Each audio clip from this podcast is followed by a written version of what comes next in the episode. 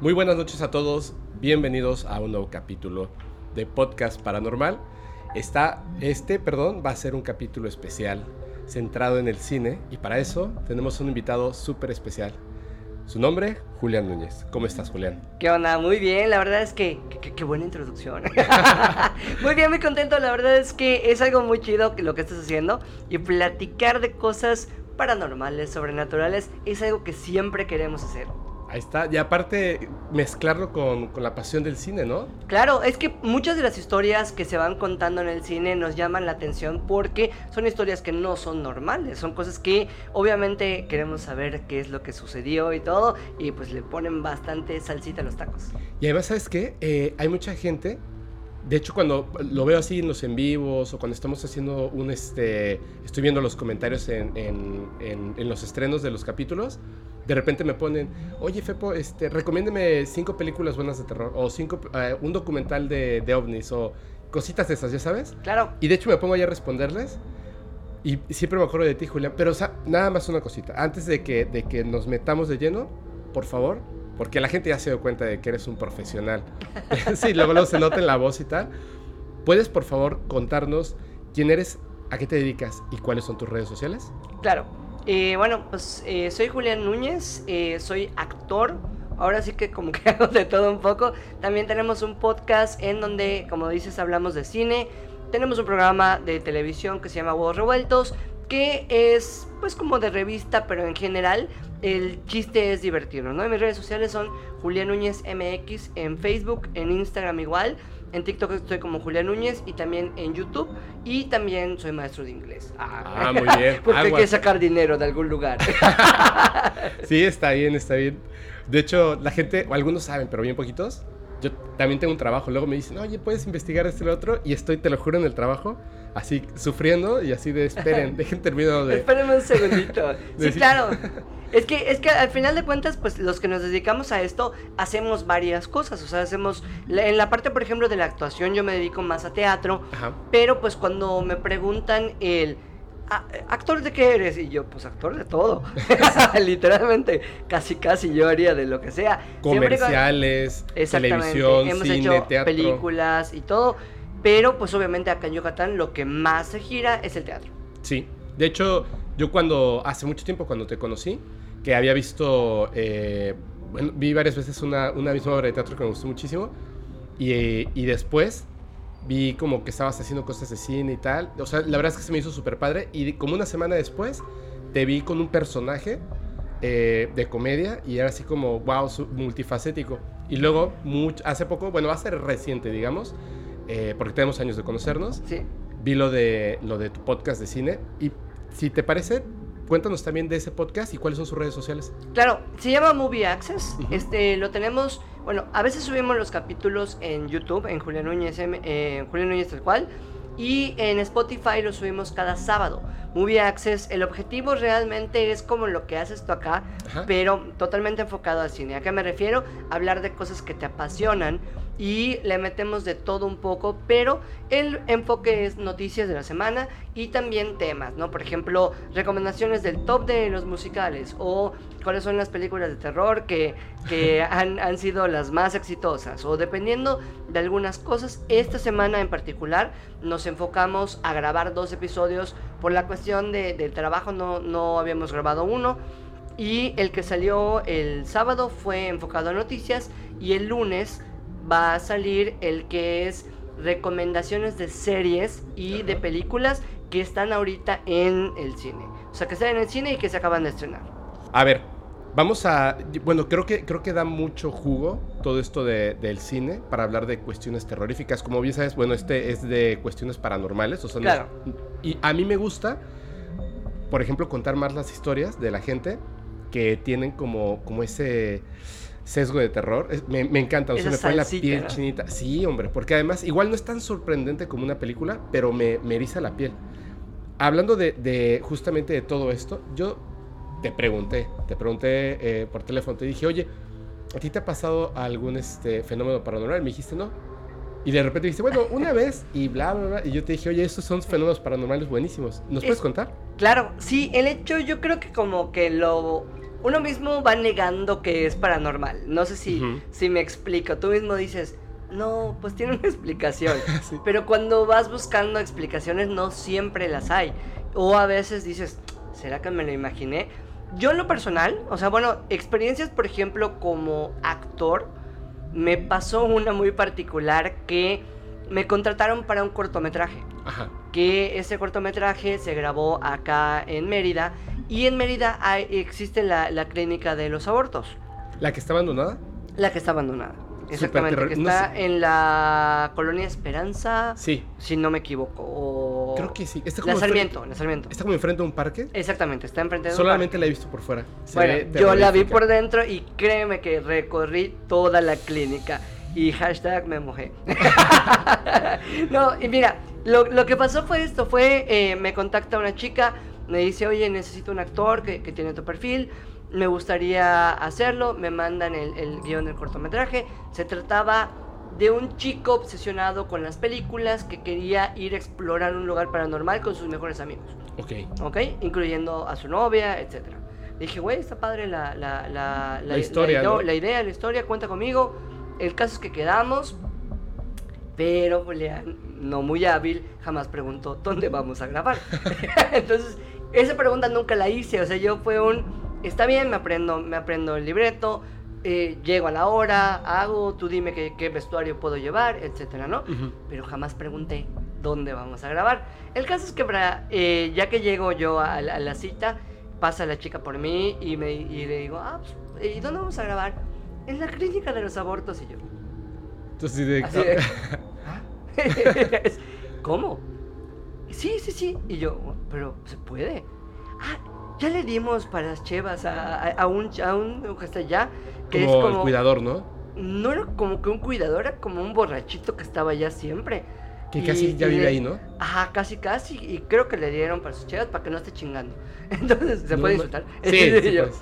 Bueno, el caso es que cuando llegamos, así literalmente en contrabando meternos y todo, y empezamos a explorar como para que ellos vean los, los spots, ¿no?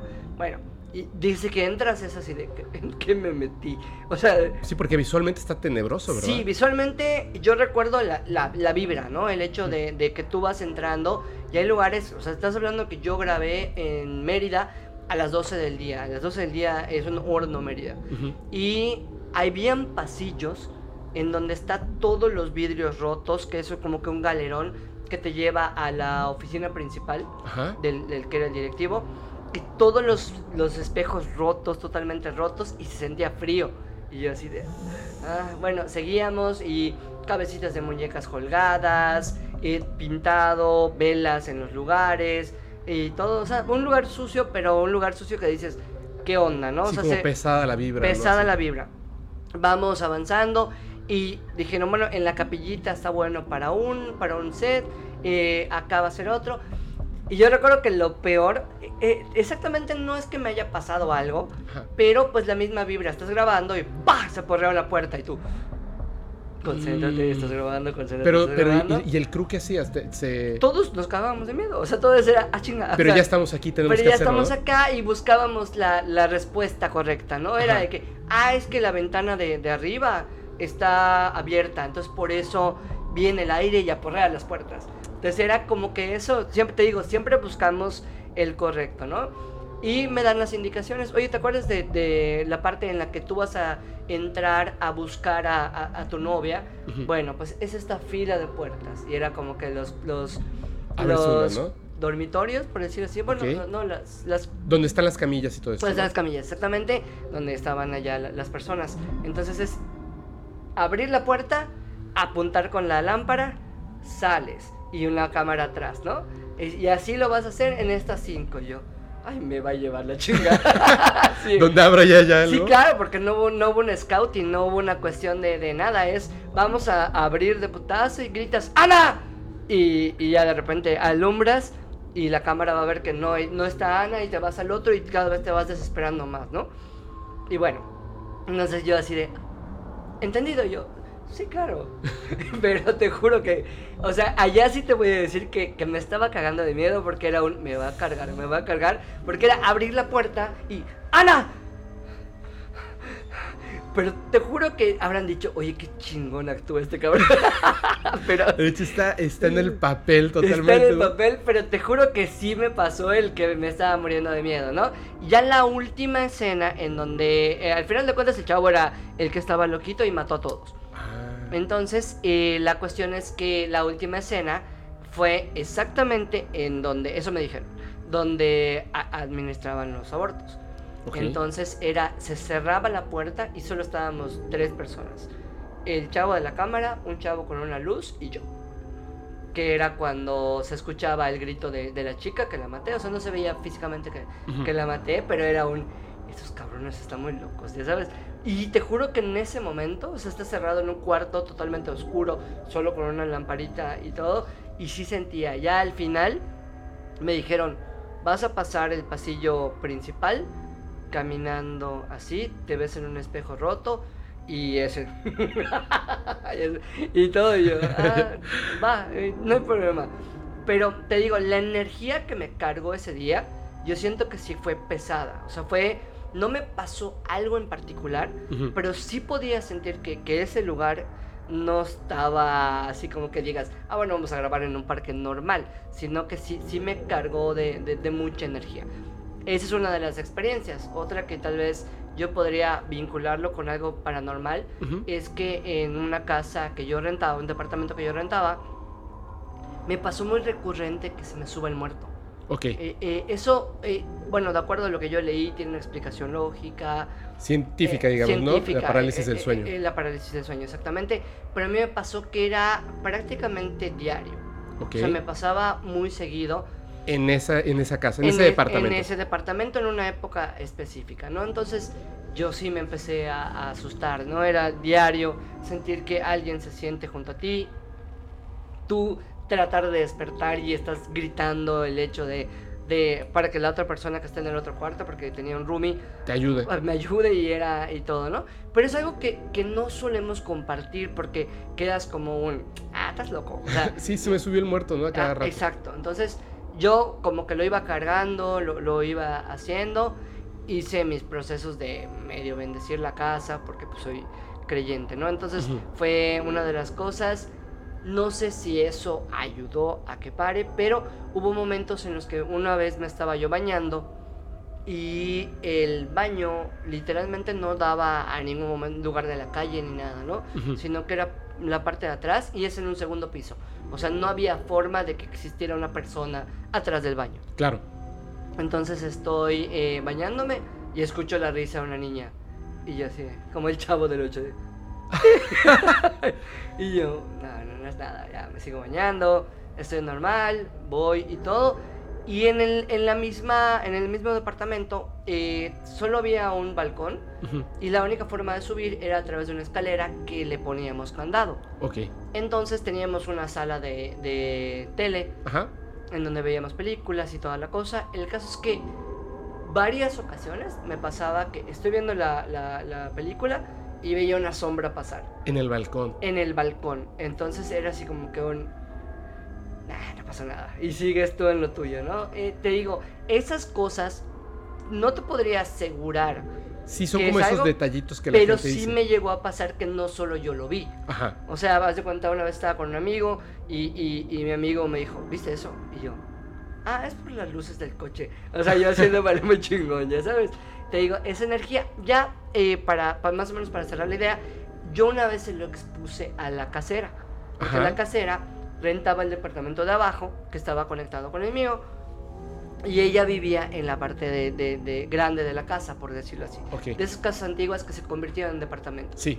Entonces yo le dije, oiga, eh, pues me pasa esto, ¿a usted alguna vez le ha pasado o ha visto algo? Y me dijo, ay, es que los que vivían antes de ti, y no sé por qué, pero pusieron velas negras en las puntas de los cuartos y no sé qué, yo así fue, puta, me hubieras avisado, hubiera bendecido esto antes. O sea, hacían como, como magia negra, podría rituales. Ser, podría ser que, que, tenían ellos alguna, digo, una vela negra en las esquinas. Es que es para eso. No es normal, ajá. Mm, es que es para eso. Y la persona que vivía en la parte de, de, abajo, de abajo que es un conocido, tenía una santa muerte. Y literalmente eh, yo no la había visto. Un día recuerdo que como que compramos unas chevas y todo. Entro a su cuarto y veo que la Santa Muerte, en donde está prácticamente el techo de la Santa Muerte, era mi piso de, donde estaba mi cama.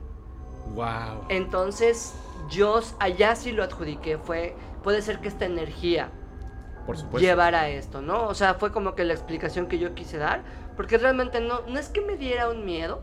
O sea, no es que me diera miedo y espero que no sea la última vez que yo lo diga. pero sí era una cosa que, que me llamaba mucho la atención. El que no es normal. Y aparte no era una cosa que me pasara siempre. Pero dime una cosa, cuando te cambiaste después de ese departamento, ¿te siguió pasando lo de parálisis del sueño? Sí. De hecho, mm, tuve que ir a un psicólogo. Ajá. Y, o sea, bueno, más que un psicólogo, una persona que, que, trabaja energías. Ok. Y me dio una recomendación. Es la primera vez que lo voy a contar. A ver, qué padre. Eh, porque le llegué a ver la cara a la, a, la persona. O sea, ya en mis sueños, esta, lo estoy diciendo, o sea, literalmente me pasó que esta persona eh, o este ente una vez donde dije, sí, sí es como que real el, punto, es que me quedé a dormir en casa de mis papás. Y, haz de cuenta, pero me, quedé a dormir entre, como para una siesta, para ir de un trabajo a otro, porque me quedaba más cerca. Ok. Y un día mi papá me dijo, oye, ¿qué te pasa? Y yo, ¿por qué? Es que en los 20 minutos que te duermes, ya van como dos veces que tiras un grito. Y yo, se escucha. O sea, según yo, está pasando mis sueños, no. Y todo. Entonces, ya tratando de acordarme, era que siempre me, perseguía algo y me agarraba. Entonces, cuando me agarraba era cuando yo daba el grito. Entonces, la persona que, que, te digo que contacté, que me ayudaba con, con, energías y todo, me dijo que lo enfrente, o sea, que enfrente y le pregunte qué quiere. O sea, que qué es lo que sucede, qué quiere y fue creo que la única vez que le vi la cara. O sea, que le vi la cara, era una cara borrosa y, negra. Me daba la vibra de que era una mujer. Ajá. Y yo la enfrenté y a partir de que la enfrenté le dije que quería. Fue de las últimas veces que lo soñé. Y que te dejó de pasar y la que me dejó de pasar la parálisis del sueño. ¿Pero te respondió? No. ¿No te dejó alguna idea de, de que mm, quería? No. O sea, simple y sencillamente fue un cuando me ha vuelto a pasar un sueño así, pues le vuelvo a preguntar o algo por el estilo. Te digo, a veces suena que raro lo que contamos, ¿no? Pero yo sí creo un poquito en, esa parte de, de, no somos los únicos que estamos en, este, en estos planos, ¿sí me explico? Entonces, al darme esa recomendación esa persona, lo hice y al enfrentarlo creo que fue como que de, esas, de esos momentos en los que se pausó el que fuera repetitivo. Wow. Wow, y, ya, ahora sí, a partir de eso, ya se, se fue pausando poco a poco esto sí, se fue pausando, o sea, me ha pasado que lo vuelvo a soñar o algo por el estilo, pero no es una cosa repetitiva, no es una cosa que me genere eh, conflicto. Me pasaba en esa época de que era diario, o sea, era un no descanso, o sea, no descanso y es un ¿qué quieres? O sea, la, la única vinculación que tengo es una vez que, estaba yo soñando que estaba caminando por el Parque del Alemán y allá había un cine que se quemó. Ah, no sabía. Y, entonces recuerdo que yo estaba caminando por allá y vi a una chava, una niña que me dijo que le ayude. Pero fue así como que dije, ah, o sea, eso fue mis sueños. Me dijo, ayúdame y yo seguí de largo. O sea, no te dijo ni siquiera exactamente qué quería. No, fue como con, me dijo algo y yo seguí de largo mis sueños. Es la única vinculación en la que yo diría podría tener una conexión con algo que me persigue para que yo lo ayude, ya sabes. Te voy a decir algo. Las personas, y muchas veces eh, eh, me mandan mensajes, este, me mandan correos electrónicos donde me dicen, yo sé que esto va a sonar loco, pero creo que hay una vinculación entre ciertos fenómenos paranormales que he vivido y mis sueños. Te voy a contar una historia familiar. Eh, yo viví una parte de esa historia, pero y otra parte la vivió mi madre y, hay otra por ahí de, otro familiar que no quiero contarla porque no, me no recuerdo bien cómo, cómo era, entonces la voy a contar mal y voy a terminar contando una mentira, ¿no? Entonces me voy a centrar solamente en estas dos. Cuando, eh, pues yo ni siquiera había nacido, mi madre un día estaba viviendo en los Estados Unidos y de repente soñó que estaba en un parque y estaba un tío, o sea, un tío abuelo mío, un tío de ella, estaba sentado ahí en una banca en el parque, entonces ella lo veía, iba y se sentaba con él y le decía, hija, eh, quiero pedirte un favor. le decía, claro. Y le dice, eh, quiero que le digas a, o sea, a su mujer, a tu tía, quiero que le digas a tu tía y le da un mensaje. No lo voy a decir porque además es algo personal y que nadie va a entender, ¿no? Pero era, era muy específico, era como, como algo que, que, no se te ocurre, o sea, era algo muy específico. Y ella en el sueño todavía se quedó pensando así como de, qué explícito, ¿no? O sea, qué, qué específico lo que tú quieres. Sí. Y entonces se daba cuenta de que él la estaba tomando con sus manos de sus manos. Y cuando las retiraba, sus manos, le dejaba sobre la palma unas monedas. Y entonces ella despertó y sintió como, como que aún tenía las monedas, pero obviamente no, obviamente no había monedas, ¿no? Se despertó, se le hizo un poco raro y dijo, mejor le voy a hablar a, mi tía y le voy a decir que el, sueño raro que tuve, ¿no? Le habla y le dice, oye, este, hola, ¿cómo es que? ¿Cómo estás? Bien, este, te tengo que contar algo así. ¿Qué pasó? Tal cosa, así. Pues fíjate que soñé que se me aparecía el tío y tal y tal y tal. Qué raro, ¿no? Y se puso a llorar la tía. El tío se había muerto. Tu mamá no lo sabía. Mi mamá no lo sabía. Entonces, de hecho, cuando habló, ah, eh, la tía fue así como de. O sea, le costó trabajo porque dijo, se lo tengo que decir. Pero estaba, como era muy, muy, muy reciente, pues todavía estaba como con el eh, el sentimiento, ¿no? Entonces directamente dejó que hablara a mi mamá y se lo contó. Y además, literal, el mensaje que le dio en sus sueños, si era algo que ella necesitaba escuchar. O sea, si era un mensaje real.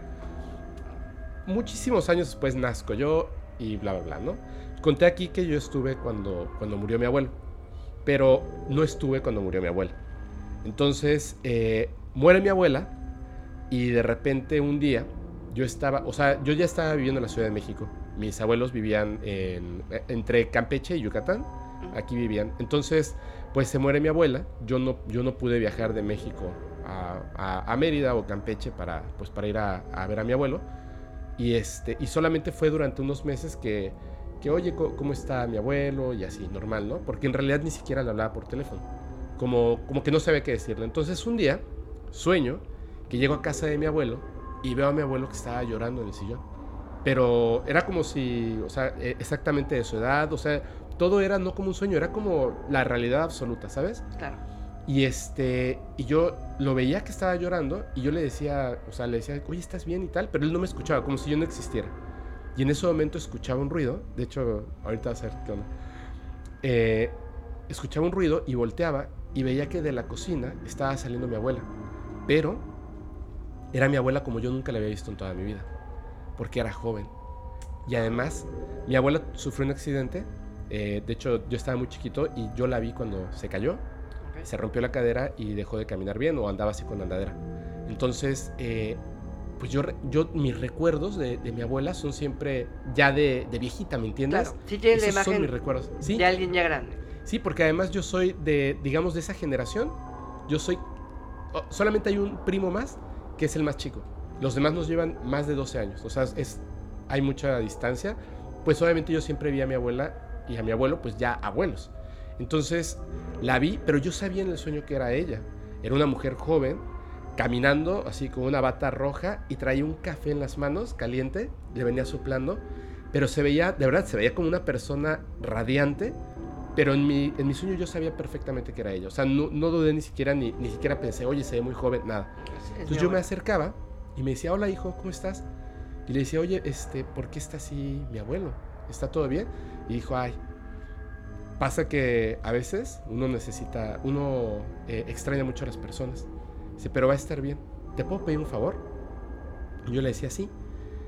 Ya no, o sea, yo estaba hablando ya con ella así frente a frente, ya no veía yo el café y me dijo, dile por favor que ya no me llore, que ya no me escriba. Y yo sentía sus manos y cuando volteaba a ver mis manos, tenía cinco monedas de cobre antiguas en la mano. Y me desperté sintiendo la sensación de las monedas, te lo juro. Sí, sí. Inmediatamente le hablé a mi mamá. Porque yo sabía la historia que, que ella había vivido, me la había contado, por supuesto. O sea, yo conocía esa historia. Obviamente yo estaba, digamos, influenciado por lo que una vez ella contó. Claro. Pero le hablé y le dije, oye, fíjate que soñé, no le dije el mensaje, le dije, pasa esto. Y yo sentí como inmediatamente se le quebró la voz a mi mamá, porque estamos hablando obviamente de su, de su madre. Claro. ¿Me entiendes? Y me dijo, ah, ok. ¿Y qué fue lo que te dijo? Y le dije, me dijo que, que le dijéramos, o sea, que le dijera a mi abuelo que ya no llorara por ella y que ya no le escribiera. Resulta que viajo un tiempo después aquí a Mérida, vine a ver a, mi familia y tal. Fui a ver a mi abuelo y yo lo que hacía, él siempre tenía como cervecitas en un refrigerador, que solamente era de cervecitas de las chiquitas. Entonces, yo le decía, una cervecita, papi, sí. Y, ya, una cervecita yo, una cervecita él. Y me contaba historias que yo le preguntaba de historias paranormales, imagínate. Ah, ok. Te lo juro. Entonces, mi abuelo escribía, cantaba, hacía música y tal. Eh, me siento con él y me dijo, él me dijo a mí, te voy a, eh, te voy a mostrar algo que acabo de escribir. Y yo le dije, ok, y era un poema. Y era un poema dedicado a mi abuela. Y entonces yo le dije, ah, órale, qué, qué bonito. Y me dijo, todos los días, todos los días le escribo un poema. Sí. Y yo sentí así, dije, no manches. O sea, es lo que me dijo. Porque dicen que si no lo sueltas, sí, claro. no se van. Y, y, ya, o sea, fue así como... Porque además ya no le quise decir nada, no le conté el sueño, porque justamente él cuando me leyó ese poema me dijo, pero ya no lo voy a escribir más. O sea, claro, yo también tengo que, que, que pues, entender que, que, voy a superar. Y además el poema termina diciendo, algún día te voy a volver a ver. Entonces estaba bien. Y, fue algo súper fuerte, ¿sabes? Porque, como te digo, a lo mejor estaba influenciado pero definitivamente sí había, o sea, tenía un contexto, la idea del sueño, lo que me estaba diciendo, o lo que le habían dicho a mi madre, versus la realidad, ¿me entiendes? Claro, es que realmente la cuestión de, los vínculos es, está muy, muy cañón. Ahorita te voy a contar unas historias igual familiares que se vinculan un poquito con, con los abuelos, que igual podría tomarse de, de, alguna forma como, como tal vez algo paranormal. Ok. Ah, bueno, pues Mira, igual tiene que ver con, los abuelos. Ajá. Porque, por ejemplo, mi abuela murió hace. Te mentiría, yo estaba en segundo de prepa. Y ya no estoy, ya no estoy cerca de eso. Pero tenías como 16 Estamos hablando de hace 20 años, 20 años más o menos. Entonces, eh, recuerdo que era muy cercano a mi cumpleaños y de hecho por la cuestión de de, la situación, no festejamos ese año, etcétera, ¿no? Mi sobrina nació hace 12 años, o sea, ella nunca conoció a mi abuela, pero recuerdo claramente que hubo una situación en la que mi sobrina tenía como 6 años. Estás hablando de, de que literalmente no hay tantas fotos de mi abuela en, en, general. Entonces, ella no tiene la conciencia física de, o no tenía la conciencia física de cómo era mi abuela. Que yo recuerdo que una vez estaba trabajando, estaba en el teatro y recibo una llamada de mi hermana en la que me dice, oye Julio, porque mi, mi familia me dice Julio por alguna extraña razón. Entonces me dice, oye Julio, eh, una pregunta, ¿tú le has mostrado a, a Dana en fotos de, fotos de, de, abuela Candy. Y yo, no, o sea, no que yo recuerde. Ah, ok. Bueno, ah, después te marco. Me quedé con la duda. Ya después le volví a marcar así de, qué onda. E, ella me dijo es que ya le marqué a, a, a, mi otro hermano, ya le marqué a papá, ya le marqué a mamá y todo. Pero me dice que estoy en shock porque está, ¿cómo se llama? Mi, mi, o sea, mi, mi sobrina estaba en el cuarto mi hermana y ella se fue a la sala. Y de repente entra y le dice, está abuela Candy en la sala. No manches. Y, ah, me dice. Sí, y, cómo se llama. Y mi hermana, ¿cómo? Sí, hay una señora, es abuela Candy. No sé qué. Y la otra se quedó fría. No, la niña no estaba asustada, no, no había nada en general, ¿no? Entonces, el caso es que mi hermana a los dos días va a casa de mi mamá por un álbum de fotos para que pueda ver a, mi abuela y le empieza a mostrar fotos a, mi sobrina. Así, mira. Ajá, de que, ah, mira, acá es cuando yo estaba en mi cumpleaños, no sé qué y todo. Y pasa, me acabo de erizar otra vez. y pasando las fotos, mi sobrina dijo, mira, esa abuela Candy. No manches. Entonces la niña reconoció a mi abuela y no existía una forma, o tal vez, bueno, en algún momento habrá visto una foto en algún lugar, pero no, no creo que una niña de 6 años tuviera ese vínculo de, recordarlo, te digo, cuando ella nació ni siquiera había pasado. Y aparte ¿cómo podría recordarlo, no? O sea, eh, no lo vivió. Exactamente. Y entonces, años después, nace eh, otra que, se llama Sophie. Y me acuerdo que estábamos en casa de mi mamá y yo hubo un tiempo en el que por el trabajo pasaba mucho tiempo allá y yo la cuidaba. Entonces hubo un tiempecito en el que ella se quedaba viendo la pared y decía, una señora. Y yo, me lleva la chica.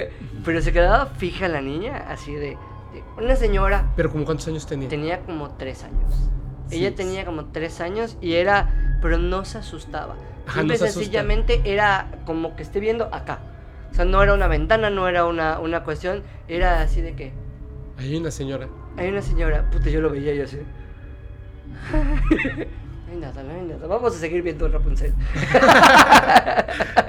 y, y te digo, ella no hizo la vinculación de que fuera mi abuela, pero sí me suena a algo que, que podría ser la misma presencia de, de, de, mi abuela, ¿no? Que, que, que, al final de cuentas dicen no, no es negativa, sino es, es la parte de, que vienen a, a, a, ver cómo estamos, o no sé, de alguna forma, pero sí se me hace así como de esa vinculación.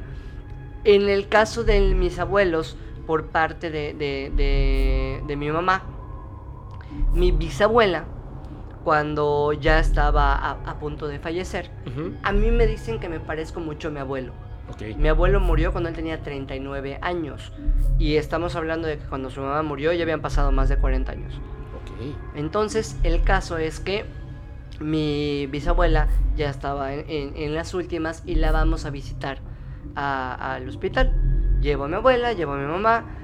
Y cuando entro con ellas, mi, mi, abuela, ay, Barbarita, y eh, saluda a mi mamá, saluda a, a, mi abuelita, y cuando están, les empieza a platicar, no sé qué, y cuando me ve, como que se hace así, y me dice, hijo, qué bueno que viniste, solo tú faltabas en visitarme, ya vino tu hermana Yoli, ya vino tu hermano Nico, ya...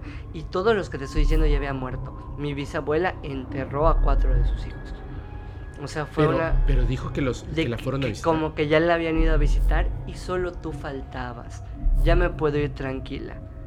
Wow. Y yo así, chinga, le digo que lo soy. y, y, fue así de que yo. O sea, yo le estoy Mira, estoy, estoy erizado otra vez, ¿eh? Sí, o sea, fue una cosa de que yo dije. O sea, ella vio la imagen y aparte de, de todo, yo sé por, por cuestiones familiares que como que la relación entre ellos cuando mi abuelo murió no era la mejor. Claro. Entonces tal vez ella sentía que él no había ido por algo. Entonces cuando me ve y me dice... Solo faltabas. Solo faltabas tú. Yo dije, chinga. O sea, fue... ¿Y no le dijiste nada? No, la verdad es que sentí que era mejor para ella la parte de sentirse bien. Y aparte te estoy hablando de que yo tenía unos 17 años, 18 años. Y Mm, no, ni siquiera procesé la situación. Fue como que. Como que después te diste cuenta. Ajá, ya después digo. El que me haya dicho vino tu hermana Yoli, vino tu hermano Nico, vino no sé qué. O sea, es el. Llegaron a visitarla. Y faltaba alguien para que ella se sintiera bien e irse tranquila. Con, con todo respeto, te voy a hacer una pregunta. ¿Murió después de eso? Murió a los pocos días. O sea, por eso, a los pocos días sí, murió. Sí, sí, a los pocos días. Sí, era. De hecho, la, la, visita fue para prácticamente como despedirnos. Entonces, pero sí, sí fue así, de esas cosas que como cuando platicamos eh, por teléfono me dijiste, pues sí son cosas que se podrían vincular. Sí, de hecho, mira, eh, hay una cosa, las personas que siguen así como que fuertemente el canal van a saber de lo que hablo y espero que no te vayas a espantar, no tiene nada de miedo, pero yo siempre digo que por alguna razón se vinculan de una manera súper fuerte las cosas que de repente alguien me platica y al día siguiente pasa algo y al día siguiente pasa algo que tú sabes, yo digo que es como una señal de la vida, como si hubiera un escritor de tu vida y tuviera una, una, eh, un humor extraño, porque solo tú lo puedes entender. Exacto. Mira, ahorita que estabas, que contaste lo, de, lo de tu sobrina, que te decía, una señora y, la, y bueno, anterior, la, tu otra sobrina que veía a, a tu abuela, eh, yo había contado en un capítulo, y esto es, esto es en serio, y todos se van a acordar, que yo una vez viví con una chica que tenía un hijo, que tenía tres años, dos años, o sea, estaba entre dos y tres, estaba por cumplir tres, pero él no, no, no hablaba bien, o sea, decía como que algunas pocas palabras, ¿no? No sabía cómo hablar muy bien, pero cuando yo jugaba con él, con sus carritos, le encantaban los carritos así, jugaba con él con los carritos y de repente eh, los aventábamos y estábamos así jugando con los carritos en su habitación, en el piso, y de repente cuando se paraba a, por un carrito, se quedaba viendo algo y decía, no, tú no, tú no. Y yo le decía, ¿qué pasa? Niño, no, tú no, tú no. Es mío, decía. Y yo le decía, no, no, no, o sea, porque me daba cuenta de que él obviamente estaba viendo otro niño. Era muy común, o sea, de hecho, eh, esta chica con la, que, con la que tenía una relación, pues me lo contaba, ¿no? Que cuando lo estaba durmiendo, de repente se quedaba viendo hacia la ventana y le decía, mi amor, no sé qué. Decían, una niña, ¿no? Que hay una niña ahí. Pero nos espantaba. O sea, nos espantábamos nosotros. Sí, claro. Jugaba mucho con esos carritos y yo me di cuenta, un día le dije, ¿sabes qué? Ya no voy a jugar con él con los carritos porque cada vez, o sea, podemos jugar con otras cosas pero y no los carritos llaman la atención. Mucho, muchísimo. Hoy, eso no era en esta casa, fue en otra casa. Hoy apareció algo en esta habitación que está ahí. ¿Ya lo viste? Ay, ay, ay. Es un carrito. Y lo vi. De hecho, ahorita voy a ir por él para que la gente que esté en YouTube lo pueda ver. Y lo vi. Y dije, no es posible, porque no viene, no vienen niños aquí. Claro. Y la persona que está limpiando, que es este, es un, muchacho, no muchacho, no es un señor, pero este, le dije, oye, eh, ese, ese carrito tú lo dejaste aquí. Y me dijo, no, me dijo, lo que pasa es que eh, moví el sillón y ahí estaba. Yo metí ese sillón. Yo cargué ese sillón con mis manos, o sea, ese sillón no puede tener un coche. Y ahí está ese cochecito. Entonces se me hizo rarísimo. De hecho, le iba a tomar una fotografía y le iba a subir al grupo de Telegram diciéndoles, miren, apareció un carrito. Y entonces estabas contando la historia y por eso te pregunté la edad. Y me he erizado de una manera, o sea, tremenda, porque digo, igual no tiene nada que ver, pero, desde mi punto de, vista, desde mi vida, sí es algo muy raro, ¿no? Sí, claro, es que yo creo que es esa parte, ¿no? En la, en la que todos nos preguntamos qué hay después. Y en mi experiencia, por ejemplo, en radio, en, estuve un tiempo en, un programa y la gente nos contaba esto, o sea, nos contaba el hecho de, de había especiales de Halloween, había especiales de eso, y dices, pues de repente se presentó algo, me, me, me, pusieron algo. Yo recuerdo mucho una, una, situación de una amiga, esa sí yo no la viví, pero la recuerdo mucho porque sí me cagué de miedo. O sea, era, era una época en la que nosotros estábamos en, en la universidad y una amiga muy cercana eh, termina con su novio. El novio, ella era scout entonces el novio era muy aprensivo y tenían situaciones entre ellos, ¿no? Que se respeta. La cuestión es que él le pidió regresar, no regresaron y cuando ella se va ese fin de semana a sus, a sus no se llaman prácticas de scout o, o sea, se va a, explorar, ella de plano no llevó teléfono, no nada, fue un me voy a desvincular de esto para, para descansar de la relación, ¿no? Claro cuando regresa, él se había suicidado. O sea, él había y, todo. Entonces fue una situación fuerte porque me acuerdo que lo vivimos como, como, amigos. Y ella nos contó en una situación de que pues eh, obviamente ella sentía culpa, etcétera, ¿no? Pero ella tenía las fotos de ellos en, en su tocador, tenía pegadas las fotos y dice que en una ocasión muy cercana a lo que viene siendo la, la, muerte de este chico, más adelante, eso nos lo contó ya después, ella por respeto, por cómo se sentía, no había quitado las fotos. Y dice que ella era la única persona que tenía llave de su cuarto. Entonces ella se vuelve a ir de, a, explorar y con todo. Los scouts, con los scouts. Y cuando regresa, están las fotos escoradas en su cama. O sea, acomodadas en su cama. Acomodadas en su cama, en el mismo orden que estaban en el espejo. Wow. Entonces ya, ya fue cuando lo vinculó que era él. Claro. El que las había puesto y tal vez era el momento de, de, que podía quitarlas. sí, era como, como un recuérdame y ya déjalas, ¿no? O sea, Exacto. Adiós. Tal vez como con una despedida. Ay, qué fuerte, ¿eh? Sí, sí, sí. Te digo, esa no, no, no, la viví directamente, pero fue una anécdota que recuerdo mucho. O sea, que, que sí es. Hay vínculos. O sea, yo igual he tenido he perdido amigos y hay momentos en los que sueñas con ellos y te, te dicen algo y dices, ¿habrá sido algo que, que, realmente pasó? O sea, yo recuerdo que, un amigo que, que, que falleció yo decía, ¿por qué no sueño con él? Muchos dicen que, que no han soñado, que esto, lo otro, pero era, era mi mejor amigo, entonces sí era una cuestión de que decía, era difícil de superar, ¿no?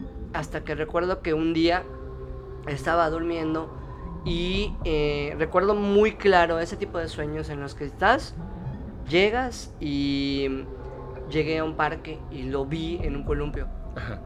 Y yo así, ¿qué onda? O sea, hace, eh, ¿cómo estás? Pero yo tenía la conciencia de que había fallecido. Ok. Y le dije, ¿cómo estás? Y él me dijo, bien.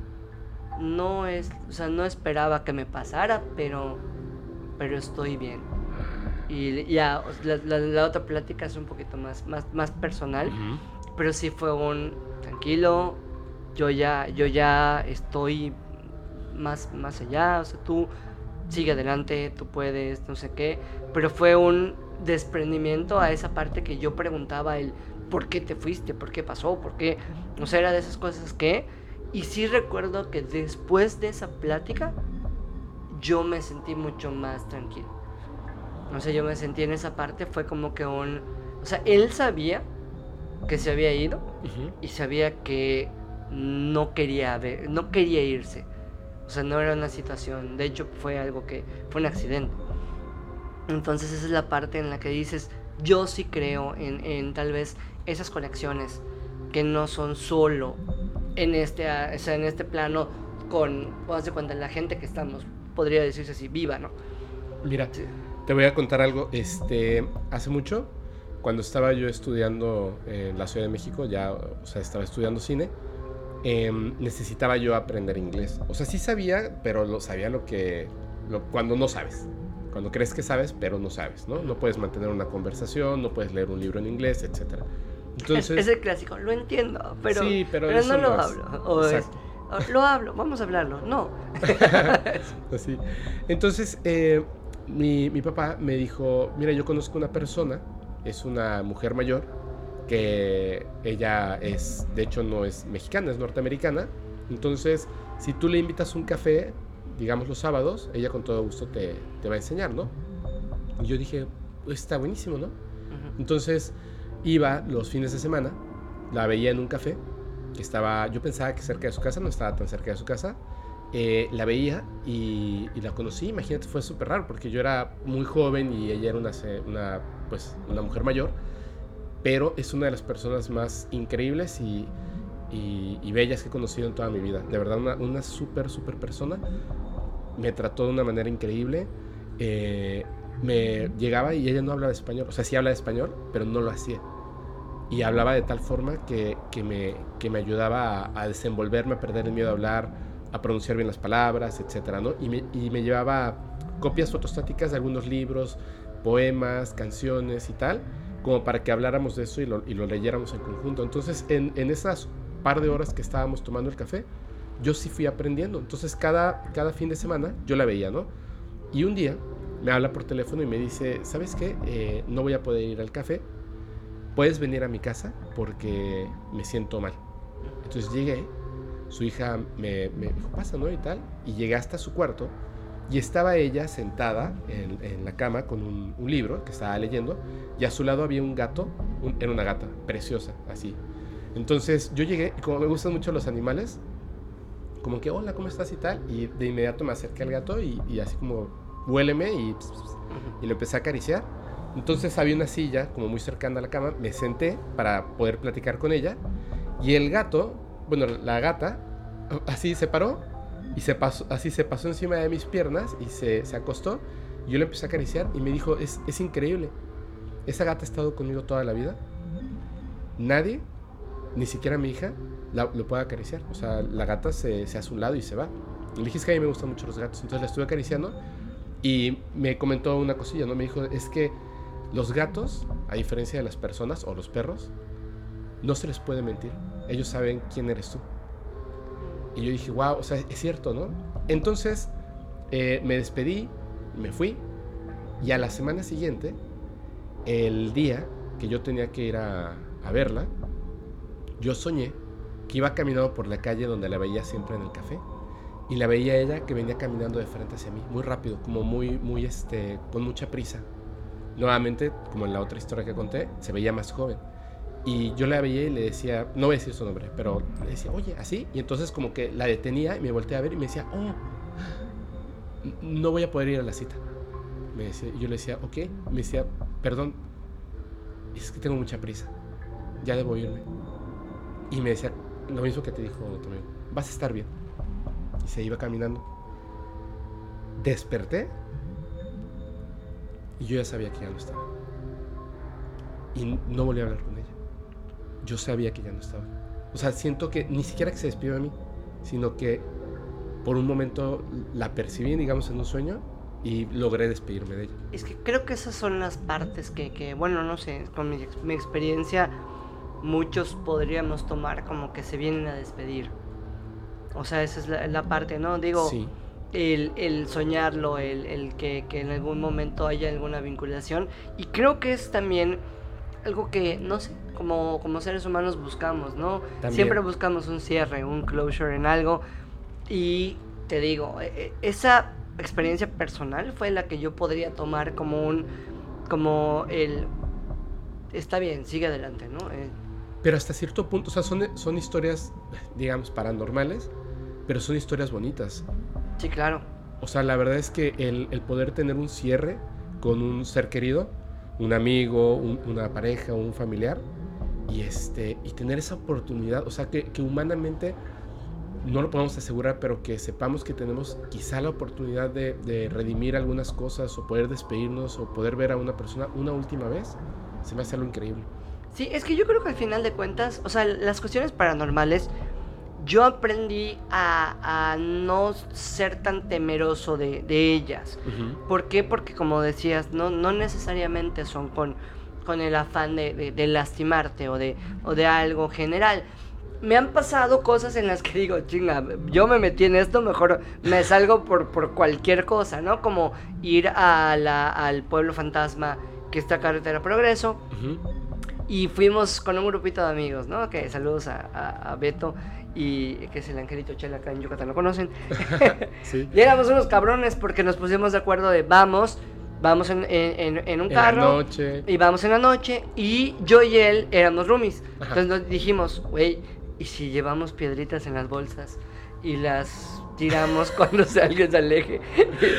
somos, unos maricones. Este aquí, eh, aquí en, en el sureste está esa idea y hay muchísimas historias de que los aluches también están piedritas. Exactamente. Por eso, es la de Entonces, el chiste es que estábamos allá y él, estaba su novia, estaban otros dos amigos y éramos como creo que seis.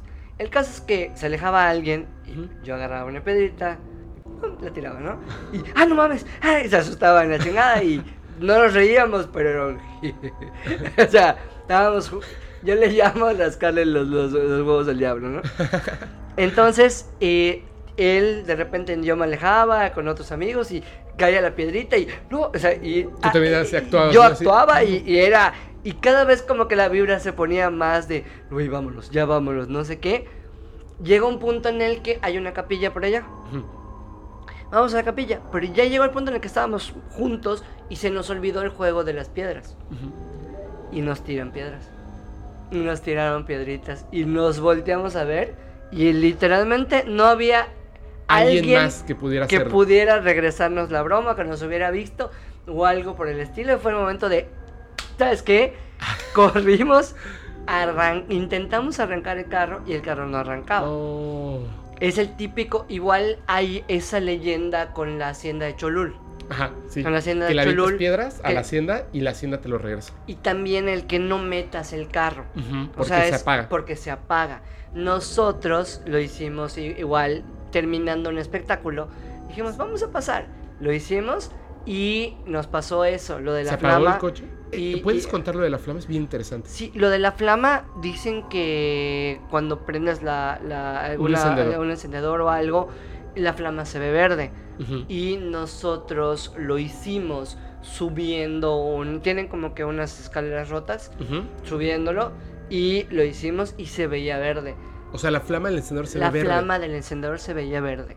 Y, si te, subes a tu coche, te alejas, sí, normal, no, se veía igual. rojita. Eh, sí, exactamente. Entonces fue como que un dentro de eso y allá eh, fue, fue lo que lo más raro que pasó y que cuando estábamos asustándonos entre nosotros corrimos por el coche y cuando intentamos arrancar el coche tampoco tampoco arrancó. ¿En el mismo coche? No, no, no, esa era otra camioneta, esa era otra cosa.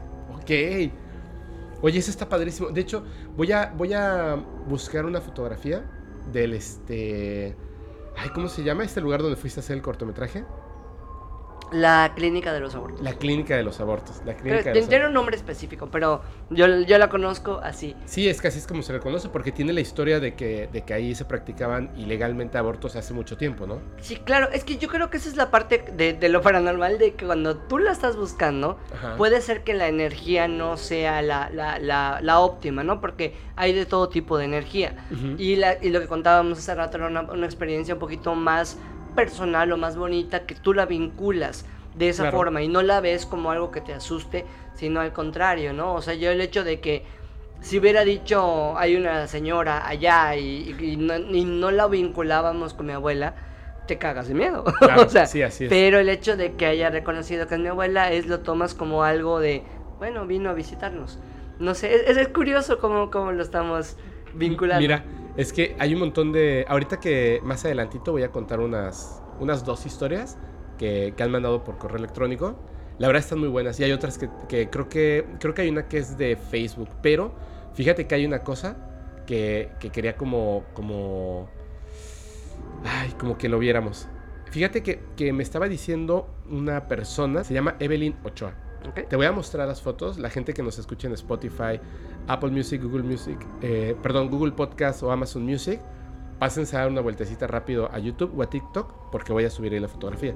Resulta que lo que cuenta es que esta, eh, mira, me dice, buenas, eh, Fepo, en la carretera de Guaymas para Empalme, en el estado de Sonora, hay una historia muy conocida sobre que en un tramo de la carretera se aparece y se sube a los carros, en especial a los traileros, una mujer de blanco que hace que choquen. Hay un montón de historias de esas. Yo no sabía. Va a venir Jorge Moreno y hoy estaba viendo un programa donde él sale aquí en Yucatán y cuenta que, que solamente en Yucatán al año hay 3.000 accidentes fatales en las carreteras. Entonces preguntan, ¿por qué en las carreteras siempre hay esas historias? Pues es que hay muchísima gente que muere ahí. Dice, bueno, una mujer de blanco que hace que choquen. Porque cuenta la historia que un trailero la mató, supongo que la atropelló, ¿no? El novio de mi amiga venía de Guaymas hacia Empalme y venía con unos amigos y le mandó una foto. O sea, desde el coche se tomaron una foto, ¿no? Mi amiga cuando la vio se dio cuenta de que se veía algo raro en la ventana y le dijo a su novio. Y él no se había dado cuenta cuando tomó la foto. Se puede ver como una cara y unas manos de una mujer. Obvio ellos se asustaron y no se lo creían. Me mandó, ella me mandó la foto para preguntarme si también lo veía y claro que lo veo. Esta foto hasta la publicaron en páginas de noticieros de la ciudad de Empalme que es donde yo vivo. Me manda la foto y ahorita que, hagamos una, pausa te la voy a enseñar porque de repente abrí la primera y dije, me mandaste un screenshot así como de cuando le mandaron la foto y yo así de, ¿qué, no? Y cuando ya la abrí en grande dije, oh. Sí se ve. Sí, pero o sea, pueden ser muchas cosas. Puede ser un reflejo. A mí me gusta esto cuando la, la pareidolia de repente es que es, es como una mujer así. Entonces está como medio raro, ¿no? Y evidentemente se nota que no es este pues no está photoshopeado. No es un montaje. Lo harías mucho mejor. Entonces, pero la gente lo va a ver y vas a ver que, que se vuelve interesante. Ahora, amigo, ¿te parece?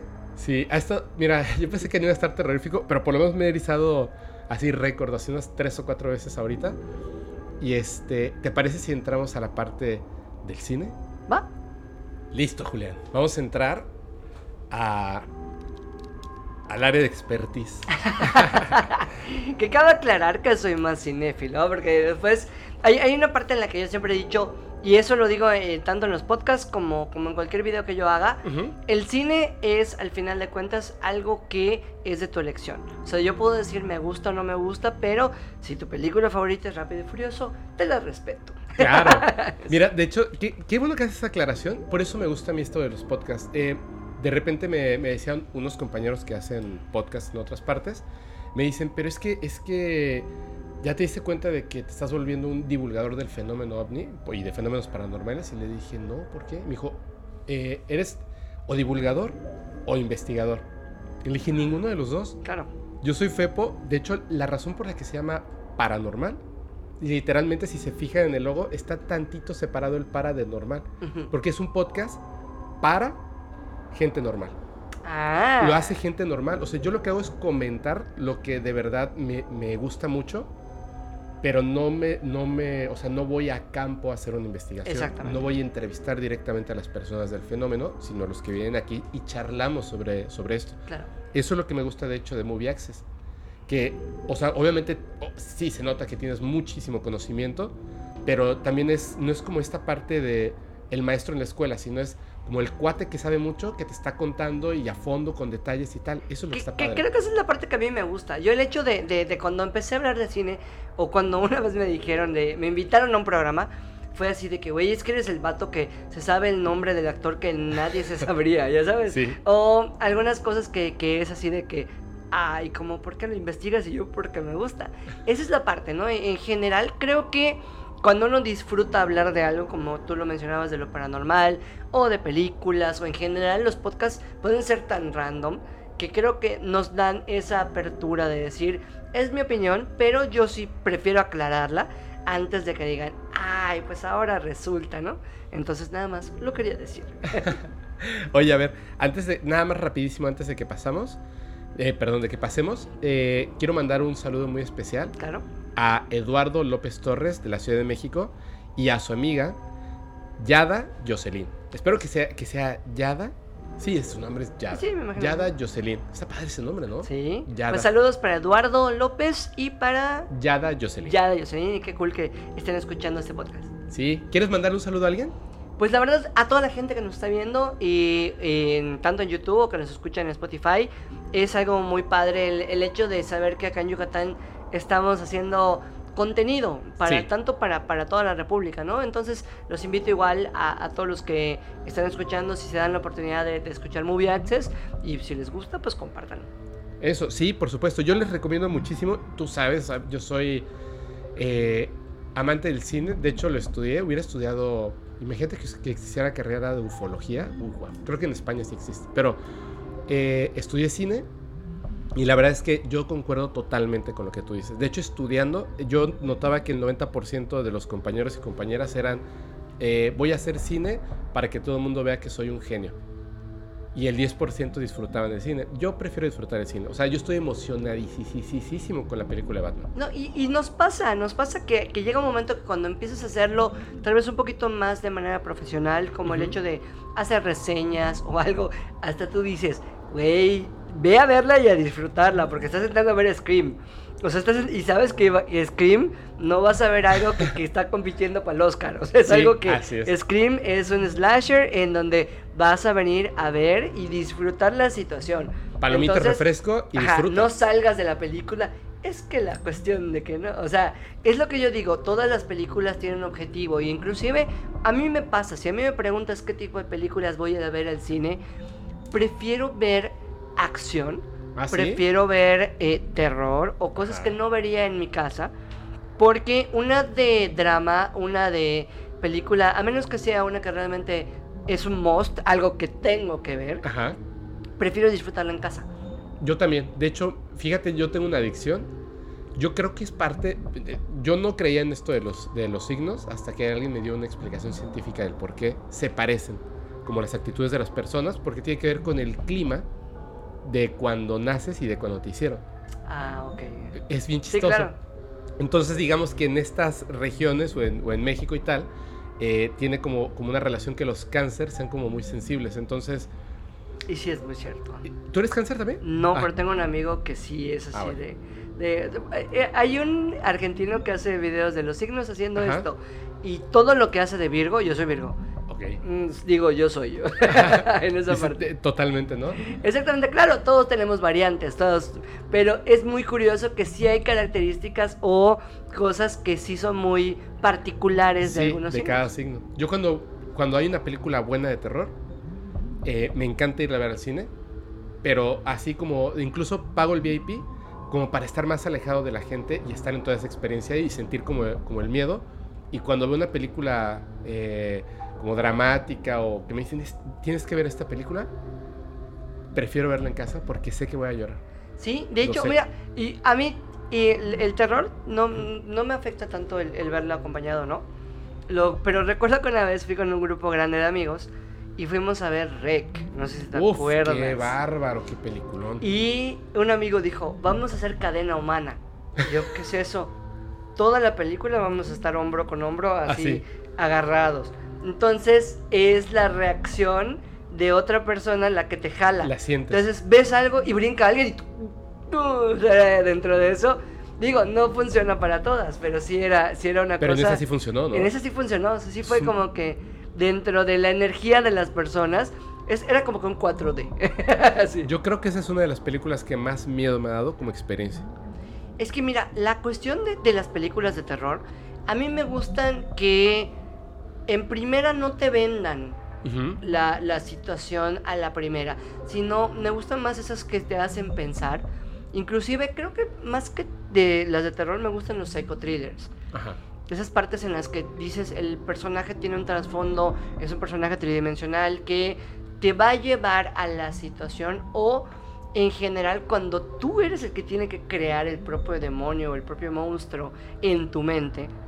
Es un juego, una de mis, películas que me gusta mucho, eh, yo la vi en, Netflix, se llama Babadook. Uf, buenísima. Que inclusive es una película de bajo presupuesto. Sí. Es una película de bajo presupuesto, se ve, pero la cuestión de cómo van jugando, cómo van jugando con tu cerebro, el simple hecho del juego, de las, de las actitudes, de la cuestión de los actores, y dices, te la, te la crees totalmente y sí, en la parte en la que ya te revelan algunas cosas, spoiler alert, eh, sí se puede decir, eh, si no me lo hubieran puesto, creo que me la llevaba y yo me cago de miedo cada vez que escuchara yo. Ah, así es que cuando lo escuché en la habitación, que está, me parece que está saliendo como del, del ropero, ¿no? Ajá, exactamente. Ah, sí. Ah, y lo del libro cuando llega con la policía. Por favor, todas las películas que les recomiende, eh, que, de las que hable Julián en, este, en esta parte del podcast, de verdad, véanlas en la oscuridad con una persona a la que puedan abrazar.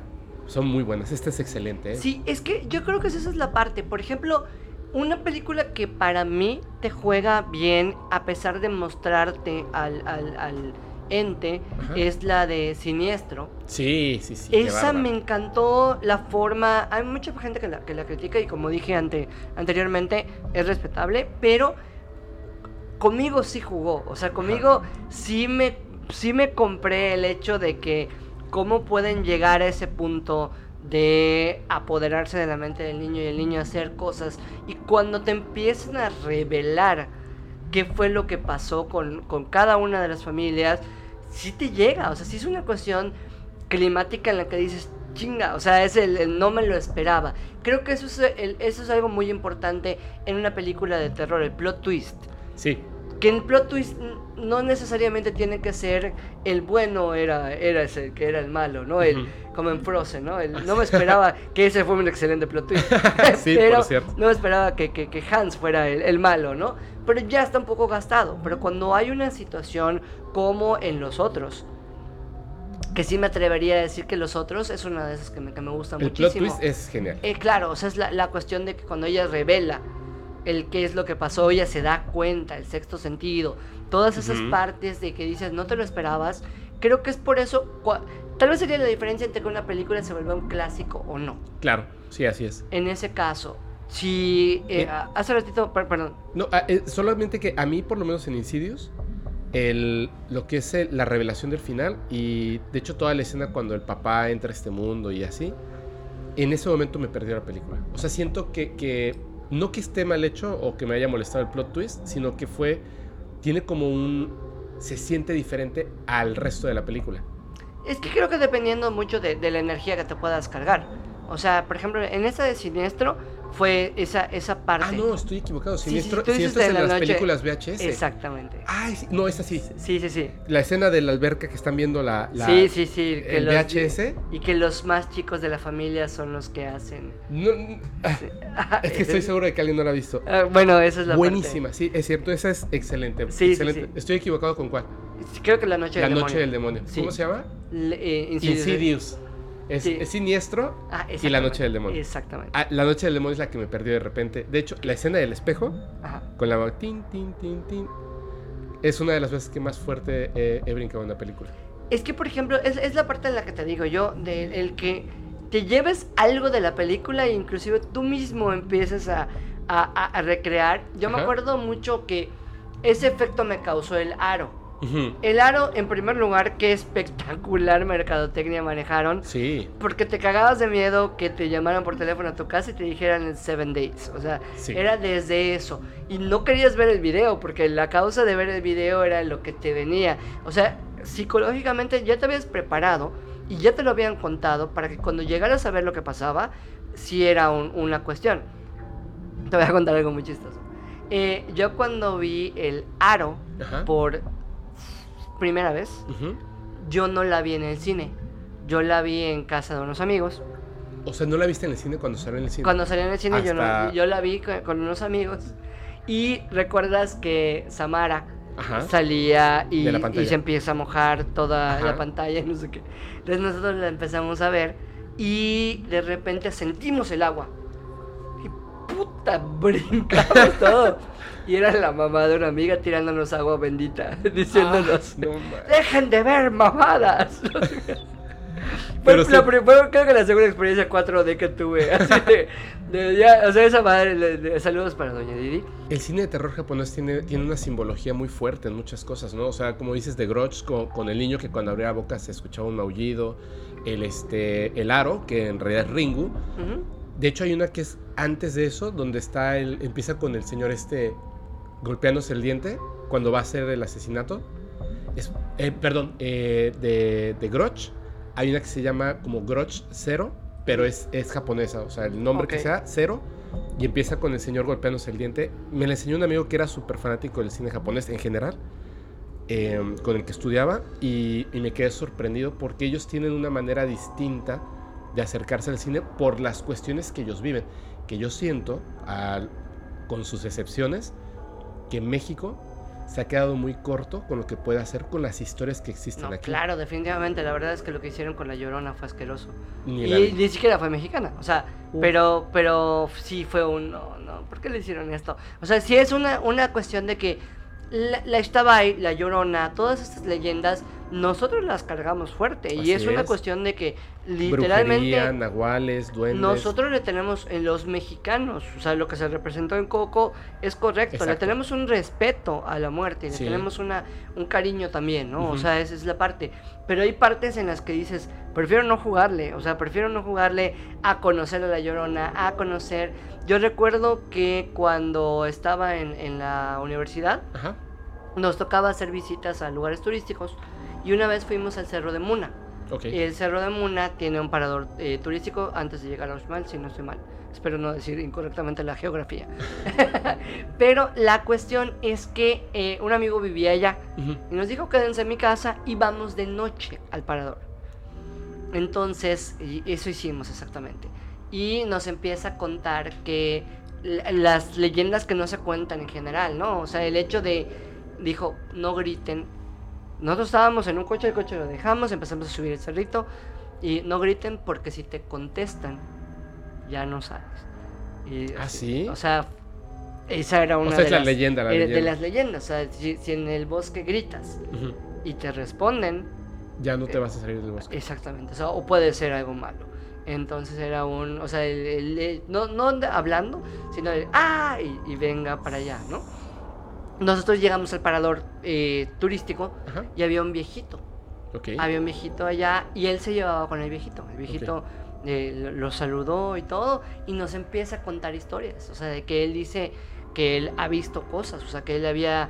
Eh, él conoce y escucha que, los aluches y les deja su comidita y una vez eh, había una ceiba alejada, dice que una vez vio a un perro muy grande, blanco, caminando y cambiando como un poquito de forma y desaparecer en la ceiba. Un nahual. Entonces, acá creo es lo que le llaman el Waipec. No sé si. Exacto. Entonces, te digo, todas esas partes son respetables, son unas cosas que si las plasmaran bien en películas, si las plasmaran no, sería fantástico. De hecho, en la, que hizo eh, Guillermo del Toro, la de las historias de terror, este, sí, no me acuerdo. Eh, en general, yo Historias de terror para contar en la oscuridad. Exactamente. O sea, eso no, no es realmente de, terror tanto, pero, pero sí el hecho cómo se van contando historias así. Sí, está muy sí, sí, sí pueden jugar contigo. O sea, yo creo que eso es lo más importante. Otra de las cosas es cuando te presentan situaciones que no entiendes, pero te llevan a un punto, como por ejemplo el resplandor. Pero yo te quería preguntar, Julián.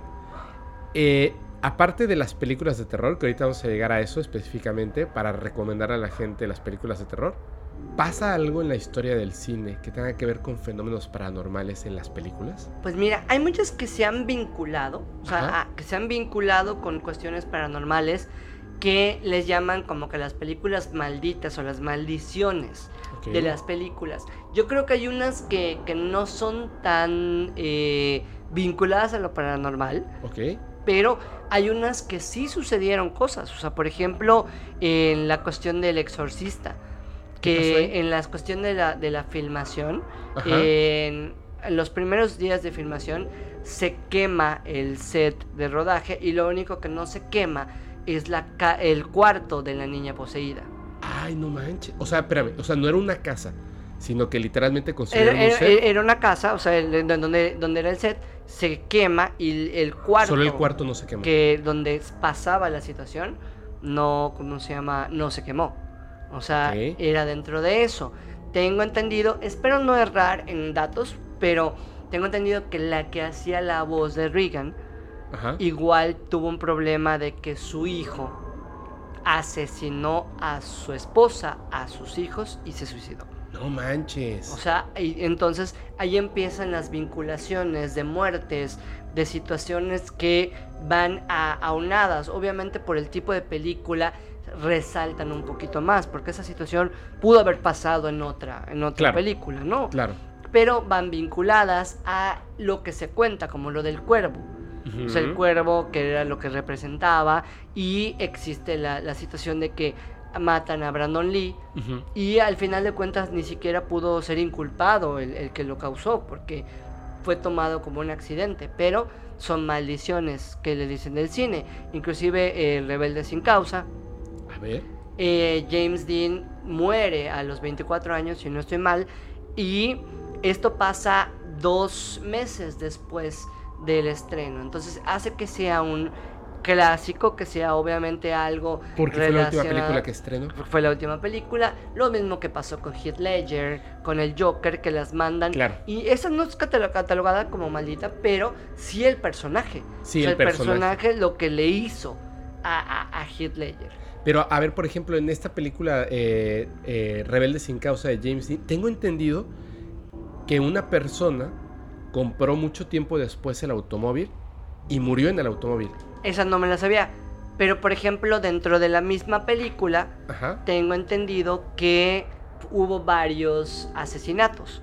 O sea, gente que más adelante, o sea, no durante el rodaje, más adelante murió asesinada, murieron por causas no explicadas, una de las protagonistas inclusive eh, murió mm, en, el, en la fiesta ah, de, una, de un estreno de otra película de una causa no explicada. O sea, se ahogó pero tenía heridas. Ah, Entonces, estas cuestiones se vinculan a, la, primera. A la primera. Entonces, eso es lo que, que tal vez te digo, pueden ser vinculaciones que nosotros hacemos, pueden ser cosas que, que, se crean, pero si lo llevan. Hay una que es, creo que, pues sí, para no errar, voy a, voy a, ver el nombre nada más. Ya ves, porque, porque siempre hay que tener las anotaciones aquí. Porque si es una, una más, eh, una antigua. Esta película que les voy a, es El Conquistador de Mongolia. Ok. Lo chequé porque es de 1956. Yo no había nacido. Mira, en el caso del Conquistador de Mongolia, lo que sucede es que le llaman la película radioactiva. Porque más de 40 personas que estuvieron en el rodaje de esa filmación, desafortunadamente tuvieron cáncer. ¿Qué? Más de 40 personas, inclusive los protagonistas de, de ellos, mueren de cáncer. Y lo que dicen es que como fue grabado en un desierto, en donde que estaba cercano a una zona radiactiva, entonces pudo haber sido la cuestión de ese rodaje. Estás consciente de que una película a veces dura meses de grabación. Sí, sí, sí. Y estás en el mismo lugar. Entonces, esta, esta cuestión hizo que más de 40 personas a lo largo de los años desarrollaron cáncer. Y se le llama la, la película radioactiva, aunque no no tiene nada que ver Genghis Khan con, con, la radioactividad. Con, la radioactividad. Pero a ver, oye, o sea, es que me surge una duda, porque esta película es de Hollywood. Sí. De hecho, es que ellos son, son muy, este, son, digo, es, es la, la, la industria número uno del cine. me quedé corto. De las 220 personas que participaron, 91, no 40. me quedé corto. Es muchísimo. Y 46 fallecieron. o sea, fueron esto. Y esto fue filmado en el desierto de Utah. Wow. Entonces, esas son llamadas eh, películas malditas por la, situación que, tienen. O sea, es, es algo pasó que hizo que, que, esa película tenga, ¿no? Como el personaje de Superman, que desafortunadamente pasa en alguno. Bueno, la pues maldición del personaje de Superman. La maldición del personaje de Superman va en muchas situaciones vinculadas al estancamiento actoral, como por ejemplo... Lo que está pasando ahorita con, Henry, Cavill, Porque él, él como persona y como actor tiene un auge brutal, pero algo pasa que de hecho nadie se explica por qué no sale. De hecho, tiene cameos, pero no es él. Exacto. Entonces, es, algo pasa, ¿no? Y por ejemplo, con, con eh, Nicolas Cage, que ya estaba casteado, después su carrera se fue a, a pique.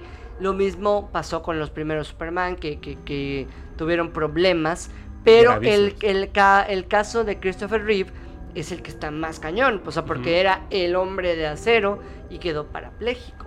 Entonces todas esas cuestiones de, el personaje, lo dicen, está, está como que vinculado de una forma, no quiere decir que sea tal vez real, no se puede comprobar algo, pero pues sí hay una leyenda alrededor. Es que de hecho él, el, actor Christopher Reeve, se cayó de un caballo y quedó cuadrapléjico, ¿no? O sea, literalmente solamente podía mover la cabeza. La cara. La cara, claro, la cara únicamente, cuando había sido, como dices, el hombre de acero. O sea, había sido el hombre más fuerte o el símbolo más más representado de, de alguien que, que, puede hacer todo, ¿no? O sea, inclusive volar. Volar y... Y, todo, y al final de cuentas, eh, desafortunadamente, el resto de su vida se la pasó sin moverse. Qué impresionante. Yo ya, lo sabía, pero justamente ahorita que lo comentaste, eh, a mí me gusta... Ay, no me voy por eso. Me gusta más DC que Marvel. No me refiero al cine. Bienvenido al club. lo que pasa es que yo soy un... Me gusta mucho Batman. O sea, específicamente el personaje de Batman me gusta muchísimo. Salud por eso. Salud. Es, mi, es, mi, superhéroe favorito y el Joker es mi, mi villano favorito. Sí. Y fíjate que me gusta mucho Spider-Man, o sea, me gustan mucho los personajes que tiene Marvel, me gustan. Y me gustan las películas, las voy a ver, por supuesto. Pero Batman me parece fenomenal toda la vida, desde chiquitito. De hecho, cuando la primera vez que vi un, un ovni, así fue un oleada ovni en Guadalajara, jamás se me va a de la mente. Yo creo que por eso me gusta tanto Batman. Yo me estaba poniendo una pijama de Batman. Y los vi con mi pijama de Batman. O sea, yo era un niño de 8 años que estaba con su pijama de Batman viendo ovnis en Guadalajara. Entonces se me quedó labrado así, de verdad, en el, consciente. En el subconsciente, perdón. Y, este, y ha sido algo bárbaro. Pero te quería preguntar una cosa, porque como sabía que ibas a venir, dije, eh, bueno, son, son dos cosas. ¿Tú conoces o has escuchado alguna vez de la película Retorno a Babilonia? No. ¿no? Ahorita que hablamos de películas malditas, ¿te parece si te platico? No voy a tardar más de 5 o 10 minutos. Ah, sin problema. Pero, ojo con esto. A la gente, yo no sabía, ¿eh? Solamente porque dije, o sea, va, va, va, va, a contar así como, como historias de cine y tal. Y dije, debe de haber alguna historia paranormal. Me recuerdo la del Mago de Oz, por ejemplo, que supuestamente una persona se suicida. Pero esa está desmentida. Sí, es falso, ¿verdad? Es falso. O sea, es, el, era uno de los, de los actores que estaba colgando, pero era porque iba para algo. Pero Estaban probando algo, ¿no? Exacto. Sí, porque era básicamente en ese entonces era como hacer un escenario de teatro. Sí, la cuestión del mago de Oz que empezó a decirse que era igual como maldita era porque sí surgieron cosas, por ejemplo la que era Elfaba, eh, pues estás hablando de creo que los 20, 30, algo por el estilo. Como 30 yo creo máximo. Algo por el estilo, la verdad es que voy a, voy a mentir. O sea, la primerita, la de blanco y negro. Exacto, pero el maquillaje, el maquillaje, no era el maquillaje de ahorita, o sea, era una cuestión de que le ponían creo que pintura de verdad, o sea, pintura, y, le quemó la cara, o sea, le quemó la cara de, la piel, o sea, ah, le lastimó. Entonces, por eso está considerada como que tenía situaciones alrededor. Pero el, el supuesto fantasma que se suicida es falso. Según yo sé, sí. Lo mismo igual se desmintió con la de Tres hombres y un bebé. Que era una como pancarta que estaba ahí. Era un póster de un, de un eh, publicitario de la película que alguien no movió y pues podían ver la cara de un hombre. De hecho, mientras estemos hablando, la gente de YouTube va a ver los videitos de lo que estamos hablando. También para que dejen sus comentarios. Pero te voy a contar brevemente la historia de Regreso a Babilonia. Va, perfecto. Mira, esta película se llama eh, Retorno a Babilonia o Regreso a Babilonia. Fue, fue estrenada en el año 2013. Parece una película de 1920 pero es una película, digamos, meramente reciente, o sea, no, todavía no cumple ni los 10 años. Esta película, eh, su director se llama Alex Monty Kanawati, le dicen Monty Kanawati. No es un, director así muy famoso, pero eh, tomó mucha notoriedad, no tanto por la película, sino por lo que pasa a través de esta película. La interpretan, lo que te decía, porque, por tu playera, que, la gente que, que, no lo esté viendo, les voy a decir, tiene la cara de Chucky. Y yo le dije, oye, qué, qué, chistoso, ¿no? Hablando de, las cosas que se entrelazan, porque justamente la actriz principal de esta película es Jennifer Tilly, que hace de la novia de Chucky. ¿Ok? Y también sale María Conchita Alonso. ¿Ah, sí? Sí, María Conchita Alonso. Entonces, les voy a contar así brevemente la historia y, y vamos a entrar a un punto que es súper escabroso. De hecho, ahora que me puse yo a investigar, Dije, ¿cómo, no había escuchado nunca de esto? Eh, resulta que este director, que ya tenía la idea de hacer esta película, que se viera como de, los años 20, en blanco y negro, muda, solamente la música, y ya ves que había como un estilo de actuar distinto, que era como muy, muy teatral, mucho... Sí, más, más dramático, más... Exacto, mucho más dramático. Entonces un día sale de su casa y literalmente, afuera de su casa, en la acera, había unos rollos de celuloide de 16 milímetros antiguos, en blanco y negro. O sea, él primero pensó así como de, o sea, esto es una broma o alguien los está tirando a la basura, ya sabes, vive en Hollywood, eh, hay mucha gente por ahí y tal, pero no, o sea, estaban los rollos y entonces, pues literalmente los toma y prueba a ver si los rollos están este, velados o podridos o algo y los rollos estaban bien. Consigue cámaras para hacer su película y dice, obviamente esto es mucho mejor, porque podría filmar mi película, en lugar de grabarla, filmarla en celuloide, con celuloide antiguo, en blanco y negro, en cámaras eh, antiguas, y va a tener totalmente el aspecto de una película de 1920. Claro. Y justamente eso hace. Siendo que no tiene diálogos, filma la película con, los, con las actrices, los actores y tal, ¿no? Cuando está editando su película, hace una... Eh, transcripción, de, transcripción, o sea, escanea el material, así es como se hace, se escanea el material celuloide y lo pasan a digital para literalmente editar la película en su computadora. Hay un video que me parece bien impresionante porque es cuando él se da cuenta al editar la película que algo raro pasa con la película. Y es lo siguiente. En la película, siendo que no tiene efectos especiales, es una película de bajo presupuesto filmada en celuloide y lo que él tiene es el escaneo del, negativo original, las actrices y los actores de la película, de repente, cambia su rostro. y te lo enseña así cuadro por cuadro. Y por ejemplo hay una imagen bien impresionante de una persona que obviamente se están moviendo como mucho más rápido de lo que ahora estamos acostumbrados, porque tienen eso como muy dramático, expresiones muy fuertes y tal. Y de repente hay una persona que hace como la cabeza hacia atrás, pero en un cuadro, o sea, como que de repente se nota al pasarlo cuadro por cuadro, como que se metamorfosea, ya no tiene su boca, los ojos quedan totalmente en blanco, o sea, como un rostro demoníaco. Otra, que es una mujer, y de repente es, la ves, o sea, y es como los ojos en blanco, la, figura así demoníaca, y de repente como que se ven dos rostros en su, en su cara, o sea, como si se dividieran en dos partes. Uno es súper terrorífico, hay una mujer que abraza a una persona, es una mujer joven, y cuando la abraza, parece una, una ancianita así demoníaca abrazándola. hay una como mancha eh, como una imperfección en el celuloide o un brillo que se queda específicamente como en un pedacito que de hecho no lo notarías si no es porque uno de los actores que está como una, digamos como una estatua de piedra que está así como moviéndose al punto a donde llega, justo donde se detiene, esa mancha o brillo quedaría como si fuese una nariz de bruja así larga. Eh, puedes ver un montón de cosas, de hecho hay una que, que fue de lo que más me gustó, de una chica que está en ese momento como, como pegándole a, un hombre que está como seduciendo a otra mujer. Es como que su esposo está con, con, otra persona. Y en un momento tiene el cabello así largo. Y eso es lo que él explicaba. Es como, como esta suma de casualidades tan extrañas en un filme que de repente cuando lo está haciendo así y se ve raro porque el cabello que ella tiene pues está como es largo se está como agitando con su movimiento pero en un movimiento pasa de estar aquí a estar sobre su rostro, formando como si fuera un hombre con una barba larga. Pero es su mismo cabello. Y un cuadro después vuelve a estar en la parte de atrás.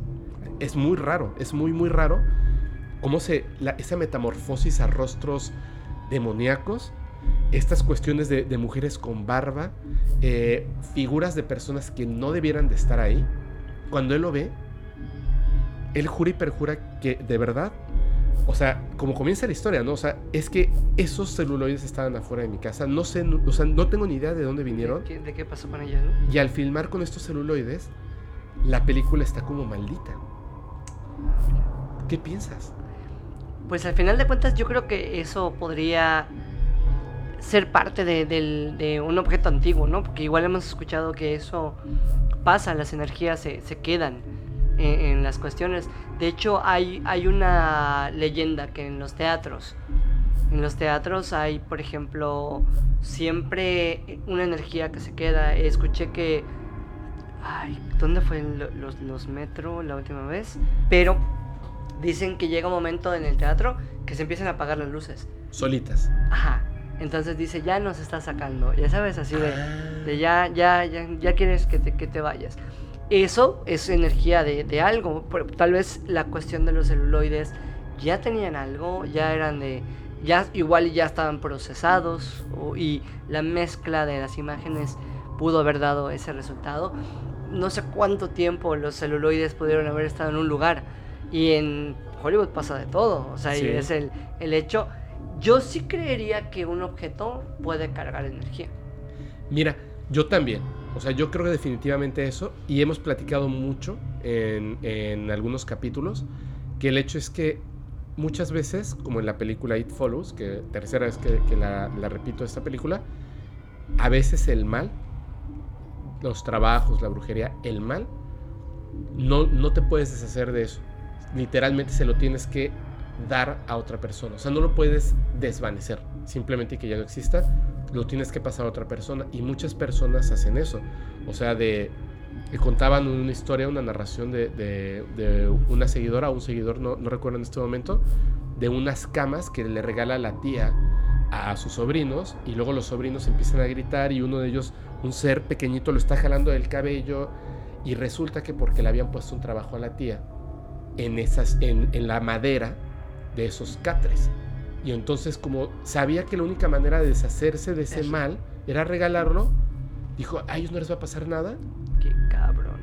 Pero a lo mejor pensaba que, que, no iba como que el mal era para ella, entonces a ellos no les iba a pasar nada, pero obviamente sí pasa. Y esta persona dice que sale de su casa y hay 19 este, latas de celuloide. Claro. Es súper extraño. Una lata de celuloide es carísima. Más una antigua que además no esté velada, que además sea funcional. O sea, es algo, es una joya. Sí, ajá, exactamente. Es muy raro. Entonces, yo pienso que pueden ser dos cosas. Siempre me gusta que existe ese debate entre las personas. No todo tiene que ser. Eh, este, Blanco o negro. puede, ajá, digamos que están como sus diferentes colores. Tengo dos teorías. Una es que ese, ese celuloide tenía un trabajo, una energía, y por eso se representa de esa manera, y vamos a pensar que el director está diciendo la verdad. La segunda es que es una película de bajo presupuesto, y a lo mejor él está haciendo un trabajo manual de, estas, de, modificación. de modificación, porque recuerda que te dije que no es el celuloide, lo escaneó. La cuestión sería que espero que alguien en Estados Unidos que se dedique a la investigación de fenómenos paranormales en algún momento lo haga, que le diga, ok, permíteme el negativo original. Ya. Vamos a ver si efectivamente lo que tú nos dices, después de haber sido eh, escaneado y editado, efectivamente en el celuloide maneja eso. Maneja eso. Sí, claro, porque pues a veces también podría pasar que, que lo dicen para, para, generar exactamente. expectativa, expectativa quieras verlo. Que por ejemplo una de las películas que, que yo incluiría dentro de, de las películas que, que la hicieron muy bien fue La Bruja de Blair. Sí, claro. porque es, es, un falso documental que todos nos lo creímos. Sí. Y fue una cuestión de que el hecho de prácticamente es lo que yo mencioné hace rato. Nunca ves al ente, nunca ves la cuestión. Todo es una cuestión psicológica en la que tú estás pensando y te estás imaginando qué es lo que puede pasar y sobre todo te pones en el lugar de que a mí me podría pasar eso. Sí, imagínate. Entonces creo que por eso igual la bruja de Blair le podemos dar un check porque tiene, tiene realmente esa parte. Ya después de, de esta, yo, sí podría decir que fue innovadora en su momento, se hicieron muchos falsos documentales. Sí, muchísimos. De, hecho es que pasa eso en, Hollywood, ¿no? Una película tiene éxito de esa manera y de hecho después aparece esta que ya hay como 13 películas al respecto, la de... Actividad paranormal. Actividad paranormal. Que también es buena, ¿eh? Sí, las, las, primeras ya después siento que, Yo que, que, recaen en, que recaen en lo mismo. Mira, a mí, por ejemplo, yo disfruto mucho las de Chucky. sí, eso, la primera y la segunda. La primera y la segunda. Ya las otras fueron, sabías a qué ibas a. Y las he visto también. Pero sí fui a ver, creo que la única que no vi y no la he visto es la del hijo de Chucky. Ah, está bien divertida, ese pipí. Ah, fue la que dije, de plano. Y no se ha dado que yo la vea. Pero a mí, en su momento, las de Chucky sí me generaban miedo. La primera y la segunda, ¿no? Se estrenó cuando yo era un niño. O sea, literalmente. Era un. Te generaba ver un muñeco y decías. Estabas tan chico que, que no, tú no puedes diferenciar así donde las cosas están como chafonas, ¿no? Exacto. Y es súper terrorífica. Si eres niño y la ves, digo, creo que no debiera decir eso. pero yo la vi de niño, tú también, claro, ¿no? Sí, sí, sí, definitivamente. Y sí siento que es mi referencia de algo de terror. O sea, nosotros tenemos una referencia ochentera. Ajá. O sea, ochentera. Yo, yo nací en el 84. Fue el año que se hizo Karate Kid, que se hizo Los Gremlins. O sea, que se hicieron muchas películas de ese estilo. Y por ejemplo, las de terror estaban vinculadas a formas como por ejemplo un muñeco, un payaso, un monstruo o algo, algo por el estilo. Yo detestaba ver Pesadilla en la calle del infierno. Ay, ya me o sea, mucho. O sea, era. No, no, pero la detestaba ver porque me daba miedo. Ah, sí, claro, sí, sí. O sea, me gusta, pero eran de esas películas que yo prefería no ver. Porque sí me generaba el hecho. Y yo creo que, que cuando hacen un juego con infancia miedo, muerte. O sea, es, es un... los sueños. O sea, después de verla ya no quieres dormir. Y cuando duermes vas a tener pesadillas. Y la cancioncita de, de o sea... ah. ah, qué bruto. O sea, e, es un conjunto muy chido. O sea, que, que, que por eso ha pasado que ya estamos hablando de treinta y tantos años y siguen siendo clásicos, siguen siendo parte de... ¿Qué es lo que me pasa con las películas de ahora? Por eso digo, ahorita no, no, no me atrevería a decir tengo unas favoritas. Creo que la última que me gustó mucho fue la de Siniestro. Ajá. Pero ya eh, el ver, por ejemplo, tanto CGI. Sí. Es, ya no te la compro. O sea. Pero, a ver, vamos a llegar a ese punto porque yo concuerdo contigo. Sin embargo, eh, obviamente hay personas que están en la audiencia escuchando, que son mucho más jóvenes, que, este, que a lo mejor ellos ya no, no, no disfrutaron como nosotros esas películas de los 80s, de los 90s, y tienen como otra forma de percibir el cine de terror. Y el cine de terror ha ido evolucionando, como lo decías, con La Bruja de Blair, con El Aro. O sea, con Annabelle, todas las la de los Warren en general. Sí, yo quisiera saber, Julián, para ti, ¿cuál es, por ejemplo, digamos, un top 5 ya sea de tus películas favoritas eh, o las más terroríficas o las que tú por cualquier razón decidas recomendarle a toda la audiencia de terror o paranormal para que puedan ver en, en, en estas semanitas que se echen una cada noche. Y también a la gente que está escuchando esto, que nos está viendo en YouTube, por favor, dejen en los comentarios cuáles son o una película o sus cinco películas de terror favoritas. Pero a ver, cuéntanos tú. Yo creo que la primerita que, me viene a la mente de mis favoritas es la de Drácula. La de, Bram Stoker. Que allá entre las actuaciones de Gary Oldman, Winona Ryder, lo que viene formando la ambientación, esa cara de un vampiro que no habíamos visto, que no lo habíamos sentido. Creo que esa película tiene un todo, o sea, tiene, tiene un todo en general, porque sí hay la parte de, de, misterio, terror, que te hace pensar que sí puede existir ese, ese personaje y lo tienes acá y a la vez hay un conjunto de una ambientación magnífica, unas actuaciones padrísimas. Entonces creo que sí es algo que tal vez no sea clásico de terror como un slasher o, algo por el estilo, pero sí entra dentro de mis favoritas. Es, como disfrutable, ¿verdad? Exactamente. Es una muy buena película. Mira, eh, cuando empezamos a hablar de, de las antiguas y las nuevas, creo que de las nuevas podría irme mucho con el expediente Warren, la del conjuro. ¿La primerita? La primerita. Ok. Esa sí me generó, me generó el, el hecho de, de aprovecharon allá los CGI, los efectos especiales modernos, pero sí te generaban una ambientación que te creaban la, la, la cuestión de, de, lo que esa familia había vivido, lo, lo, que había pasado. Entonces, creo que sí es un buen ejemplo de que no, de que nuevas generaciones pueden hacer buenos trabajos. Sí, claro. Y por eso de allá se desató todo lo demás. Ya las últimas fueron perdiendo muchas cosas, inclusive de allá salió el spin-off de la, de la momia, de la momia, de la monja, de allá, de allá salió Anabel, pero la cuestión que, que, que plasmó esa del conjuro, creo que también la podría colar dentro de una mm, tal vez no favorita, pero sí una recomendación. Mira, yo te voy a hacer una pausa ahí porque dijiste La Monja y también por, por lo del conjuro. Nada más rapidísimo. Son dos cosas eh, que me parecen que están súper agradables, o sea, como, como de, de, escuchar en esto del podcast paranormal. Uno, La Monja, yo no sabía que es directora, ¿verdad? La de La Monja es una mujer, es directora. La directora de La Monja, cuando estaban haciendo la filmación de la película, filmaron literalmente en un castillo súper antiguo. O sea, no es una recreación, es un lugar que efectivamente existe y que dice que una vez, o sea, el crew en general empezaron a decir que, veían gente y que fantasmas y, etcétera. Ella obviamente no lo creía, pensaba que estaban jugando porque están haciendo una película de terror y en un momento dice que ella pasa y ve a dos personas detrás de una como cortina, una sabanita, y los ve y piensa que es alguien del crew. Entonces los ve, pasa, pero es un lugar, o sea, no puedes ir a otro lugar, si, eh, solo puedes estar ahí, como dos figuras. Entonces los ve y dice, no, tengo que ir a otro lugar. Se da la vuelta y ya no, estaba.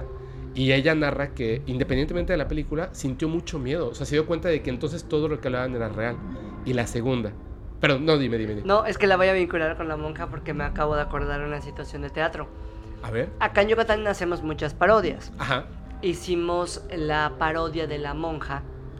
Y en esta parodia, de hecho, uno de los actores dijo, en el, en el texto se mencionaba el nombre del demonio, tal cual como lo mencionaban en la película. El que hacía el personaje del padre era cómica, pero lo mencionaban como aléjate, no sé qué y todo, y decían el nombre. Y él dijo, no, ni madres, yo no lo voy a decir, a mí no. O sea, la neta es que, que no me voy a meter con eso. Se le respetó que él no lo dijera, pero el director que también actuaba, en esa escena, a la hora de la función, sin decirlo, él lo mencionó. Y estábamos en, en, Yo estaba en una de las piernas del teatro. Y terminando esa, esa escena, se cae una cruz. Va, suena así requete mamador, pero te juro que pasó. wow, y fue en público. Sí, sí, sí, fue en el, en el Teatro Armando Manzanero. O sea, fue, fue real que, que pasó. La gente habrá pensado que, que era parte de sí. Puta, qué buena producción.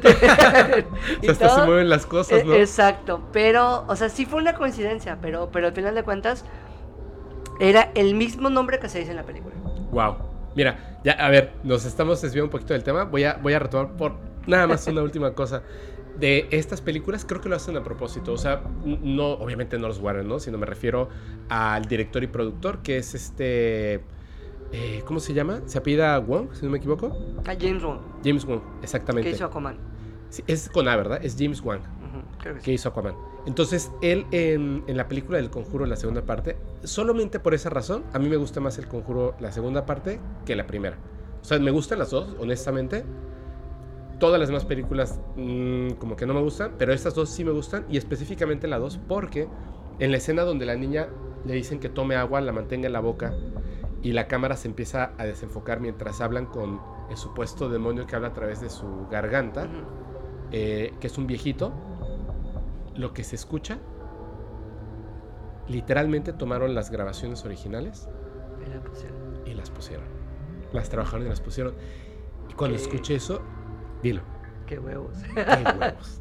Perdón, oh, este es un podcast grosero, pero que, que de verdad sí está, está duro hacer eso. Claro, que es lo que yo te mencionaba eh, en, en privado de esa cuestión de poder abrir portales. o sea, el hecho de, ver, no sé qué tan cierto pueda ser, pero sí el hecho de que ah, una vez eh, un amigo se la pasaba viendo videos de exorcismo.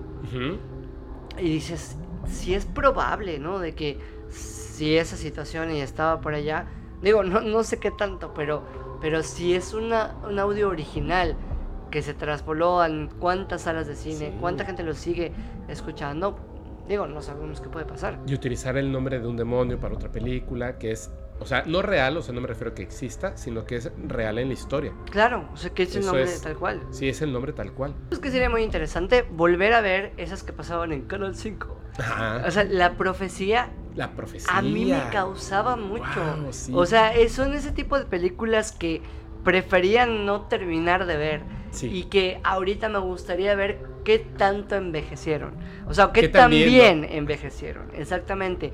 Pero está padre, o sea, está, está padre. Entonces creo que esas recomendaciones daría a, todos.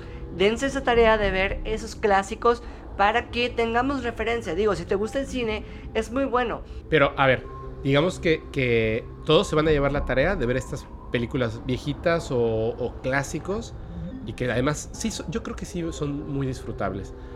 Pero, por favor, así, a ver, vamos a hacer un, recuento de unas tres o cuatro películas, las que, ahora sí, aunque te gusten o no te gusten, que tú consideres que de verdad pueden ponerte los pelos de punta, como Rec. Como Rec, o sea, no sé si soy muy gallina, pero la cuestión del, del, de lo que me generó siniestro, yo creo que sí. Excelente, siniestro. Si no la han visto, Siniestro sí, sí podría. ¿Sabes cuál? Perdón que te interrumpí. No, no. Eh, está en Netflix, se llama The Host. Que están haciendo, le hicieron ahora en pandemia, que están en una llamada de Zoom. ¿Ya la viste? No, no la viste. Uy, Julián Vela, es buenísima. The Host, ok, esa es, va a ser mi tarea. Host, ajá. Ya, yo, yo siempre digo que el exorcista está... o sea, ah, el exorcista lo que tiene es que no envejeció bien. Sí, exactamente. Pero una de, de ese estilo sí te genera mucho el ah, ya sabes. Es que ya, está, ya estamos como muy informados de todo esto, que ya al momento de verla ya no es como tan sorprendente como el momento en el que salió. O sea, veo así como que a tíos, tías y tal, eh, mi mamá y tal, y hablan de, esa película como... Sí, como lo peor.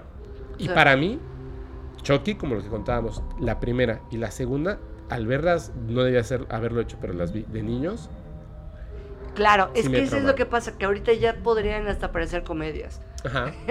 Ah, bueno, la de Babadook igual es muy tenebrosa. Babadook es muy buena. A lo mejor no es terrorífica, pero tenebrosa lo es. Pero bueno, creo que mi recomendación sería a esas de exorcismo, si está...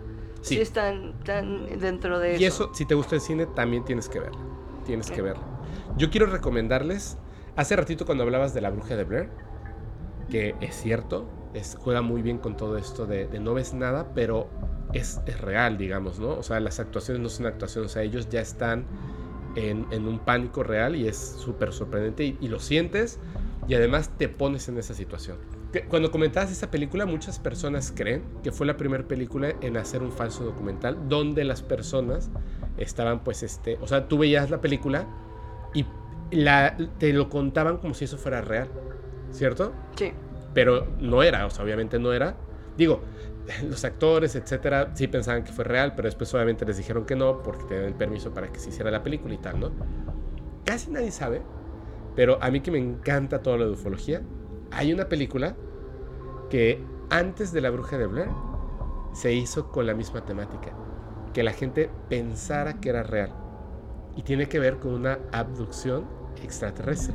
Es una familia que una persona está grabando, o sea, el, no sé si el hijo o el, el papá, no me acuerdo, con una cámara VHS, se va la familia a una casa de, campo, o sea, como en un bosque, en medio de la nada, y está la niña, y está, está así como la familia, y están grabando y de repente ven eh, por la ventana, no, no recuerdo muy bien, creo que unos ovnis, y luego salen al campo y ven que el ovni literalmente bajó y están así los seres a lo lejos, o sea, apenas si los alcanzan a ver con el zoom, y hay unas vacas y con unos láseres así como que así las matan y entonces los seres como que se dan cuenta de que ellos los vieron, se regresan a su casa, empiezan a, tratar de meterse. Hay señales, ya me acordaste. Hay señales, es buenísima. La escena de, la parte de abajo, de, de, la casa, del sótano, joya esa parte. Pero en esta película se las recomiendo mucho, de verdad, o sea, la pueden googlear para, para verla. No envejeció bien, no envejeció bien. Este es de los 80s, más o menos. O sea, mucho antes de la bruja de Blair. Pero juega con eso. La gente lo presentaron en Estados Unidos. O sea, un investigador, un ufólogo, lo presentó en Estados Unidos como una evidencia real. Pero es una película. Y la película se llama The Macpherson Tape. Y mira, así es. Nunca se me va a olvidar. Así, a lo mejor pensaron que lo volteé a ver, pero no. Aquí estoy, estoy viendo el tiempo en pantalla de McPherson Tape? Pues mira, una película que no es de terror, pero creo que sí te genera mucha vibra. No sé si ya viste eh, Speed on Your Grave, Escupo en tu tumba. Sí, claro. Bueno, yo vi, yo vi la... La 1. No, o sea, como... ¿Tú viste la antigua? no, no, no la antigua, la que le sigue. El primer remake, porque creo que ya hay Speed on, Your Grave 2, ¿no? Sí, la 2 no me gustó. Ah, no la Pero la 1... La anterior. Ah, está, está muy, buena, muy, buena. Muy buena, sí. Véanla con mucho estómago. Sí. con mucho estómago porque no es terror, pero sí es eh, un psycho thriller que es muy explícito, es muy gore. Es muy gore, pero creo que sí vale la pena. Bueno, una caricatura que, mucha, muy poca gente apreció. Es mexicana, se llama Ana y Bruno. No la vi está muy ah, interesante la temática. Es, animación. Es animación, la animación. Estamos muy acostumbrados a ver Pixar, a ver algo muy bonito. Ese es, stop motion, ¿cierto? es, eh, no, es animación 3D, si no, Pero, ¿qué sucede con Ana y Bruno? ¿Cómo te abordan? Allá tiene un plot twist muy cañón. Oh, está buena. Inclusive, eh, para los niños, o sea, si, si acompañas eh, pues, está buena para un niño, pero está buena para explicarle un tema fuerte. Digo, voy a dar el spoiler. O sea, al final. No, Ah, bueno, no lo voy a dar. Pero tiene, pero tiene una temática que dices. No, sí, dale spoiler, sí, el spoiler para que se entienda. Si no quieres escuchar el spoiler, bríncate 10 segundos. Pues mira, la cuestión es que ella se encuentra con, con seres, con muchos seres, y vas viendo que cada uno tiene una particularidad y todo, pero la y ella siempre está tratando de escapar de, eso. Y la cuestión es que la mamá no podía superar que la hija se había muerto. Ah, Entonces, esa parte a mí fue un... Ah, ya sabes. Y es una película que obviamente en cuestión de animación no tiene la, calidad o la situación eh, Disney, pero sí tiene una, profundidad y, y el final el cómo la mamá absorbe, o sea, el, decir, te tengo que dejar ir, lo que habíamos dicho. ¡Wow! ¡Qué fuerte! Te tengo que dejar ir y, y logra superarlo, pero te dan un guiño del nunca te vas a ir. ¡Wow! Y la mamá la, la metieron en un, psiquiátrico y todo. O sea, la temática es fuerte. Yo creo que es una película que si la ve un niño muy pequeño habría que explicársela. Pero está... Está, buena, ¿eh? la voy a ver, fíjate. Oye, a ver, ya vamos a cerrar ahora sí lo, del, lo del, podcast. Nada más, antes eh, les quiero... Les quiero mostrar el carrito del que hablé hace ratito, ya lo pasé para acá. Le voy a tomar una fotografía, la voy a subir a, a redes sociales, la voy a subir a Instagram para que me diga, ah, yo lo dejé ahí el otro día, no han invitado. y yo pensando que es algo así como que más mágico. Pero bueno, ahí está. Y también, eh, en este capítulo, vamos a, hacer una brevísima pausa porque vamos a tener una participación especial de Morras Malditas. Espero que lo disfruten mucho. Ahora regresamos. Les comento que hoy tenemos a unas invitadas súper especiales. Quiero que sepan que yo soy fan de su podcast y estoy feliz de que nos puedan acompañar esta noche con todos ustedes, las morras malditas. ¿Cómo están? pues aquí, pues muchas gracias por esta invitación, estamos muy contentas eh, y muy agradecidas de que nos invitaras a tu proyecto y pues a contar historias. Sí, a huevo. Oye, qué chido porque digo, estamos haciendo esto de manera virtual porque sabemos que a mucha bandita que te sigue y a mucha bandita que nos sigue les gustaría ver esta, esta unión y pues va a ser una probadita de lo que se va a ver también más adelante, ¿sí o no? Eso, sí, qué bueno que lo comentas. Les quiero decir que como tenemos muchas ganas de hacer participar en conjunto, eh, estamos planeando que próximamente voy a viajar a la Ciudad de México para que entonces podamos tener un capítulo completo donde ya podamos pues estar obviamente en persona, ¿no? Que, que, lo permita todo esto de la pandemia y más y que obviamente pues podamos contar durante largo tiempo muchas historias de terror y experiencias paranormales. Yes. Mientras tanto, esta es una pequeña probadita. Pero si les parece bien, digo, la verdad es que eh, los seguidores y las seguidoras siempre están comentando cuándo vas a grabar con morras malditas, cuándo vas a grabar con morras malditas. De verdad, se los juro hasta en el grupo de Telegram le, eh, le comentaba a Janis que lo quería, quería publicar. ¿Saben qué? Voy a grabar con morras malditas, pero dije, van a enloquecer. O sea, va a ser así de noche de no dormir, de que van a estar hable y hable. Tienen muchísimos fans. Yo soy uno de ellos, ustedes lo saben. Y este. Pero mientras vamos a darles una pequeña probadita, ¿no? Yes. Va, me late, estoy lista y preparada. ¿Tú estás listo, Fepo? Estoy nervioso, estoy nervioso, la verdad estoy nervioso. Nervioso, pero con miedo. ¿Perdón? Nervioso pero con miedo, te digo. Sí, sí, sí. Oigan, este, bueno, vamos a poner de todos modos todas las redes sociales de Morras Malditas, eh, las personales también, si ustedes las quieren compartir. Claro. Yo se los súper recomiendo. Yo soy fan, me declaro totalmente soy fan de Morras Malditas. Y antes de, de, que estuviéramos haciendo esta transmisión, estábamos platicando acerca de un tema que a mí me llama mucho la atención y la verdad es que no estoy tan nutrido en esto que es acerca de la brujería. ¿Nos pueden comentar ustedes eh, por separado si han tenido alguna experiencia o qué piensan al respecto de este tema? Janis Vaz. luego, luego, luego, luego aventando al matadero aquí a la, a la raza. Oye, pues fíjate que justo eh, ahorita que llega, llegué a casa de la Maldo eh, para grabar este, este podcast, platicaba que una persona muy cercana a mí me estaba contando, así hace ratito, hace como una hora de, oye, pues a tal familiar le están haciendo un trabajo de brujería, eh, ya está casi por tener su tercera sesión para librarse del mal que le acaban de hacer, del trabajo que le acaban de hacer, y me empezó a contar todo lo que le había pasado, ¿no? En los últimos meses, ¿no? Y que en realidad, dice, me, me contaba esta persona, no digo nombres porque son este, como gente como del entorno acá, ¿no? Pero me decía, güey, este trabajo que le hicieron es de muchos años, o sea, es como de algo que le venían haciendo, pon tú, hace una década y que de acuerdo a lo que le habían dicho se le, se le está manifestando en este momento de su vida a esta persona, ¿no? Entonces esta persona ya fue al médico, ya se hizo estudios, ya lo revisaron en no sé cuántas partes y no encontraba solución a sus dolencias, ¿no? Entonces, ¿qué hace? Que va con una persona, con un brujo, para preguntarle, oye, ¿qué onda? ¿Qué es lo que me está pasando? Porque me está pasando esto, esto, esto y el otro, no hay respuesta, yo ya agoté lo médico y no sé qué más hacer.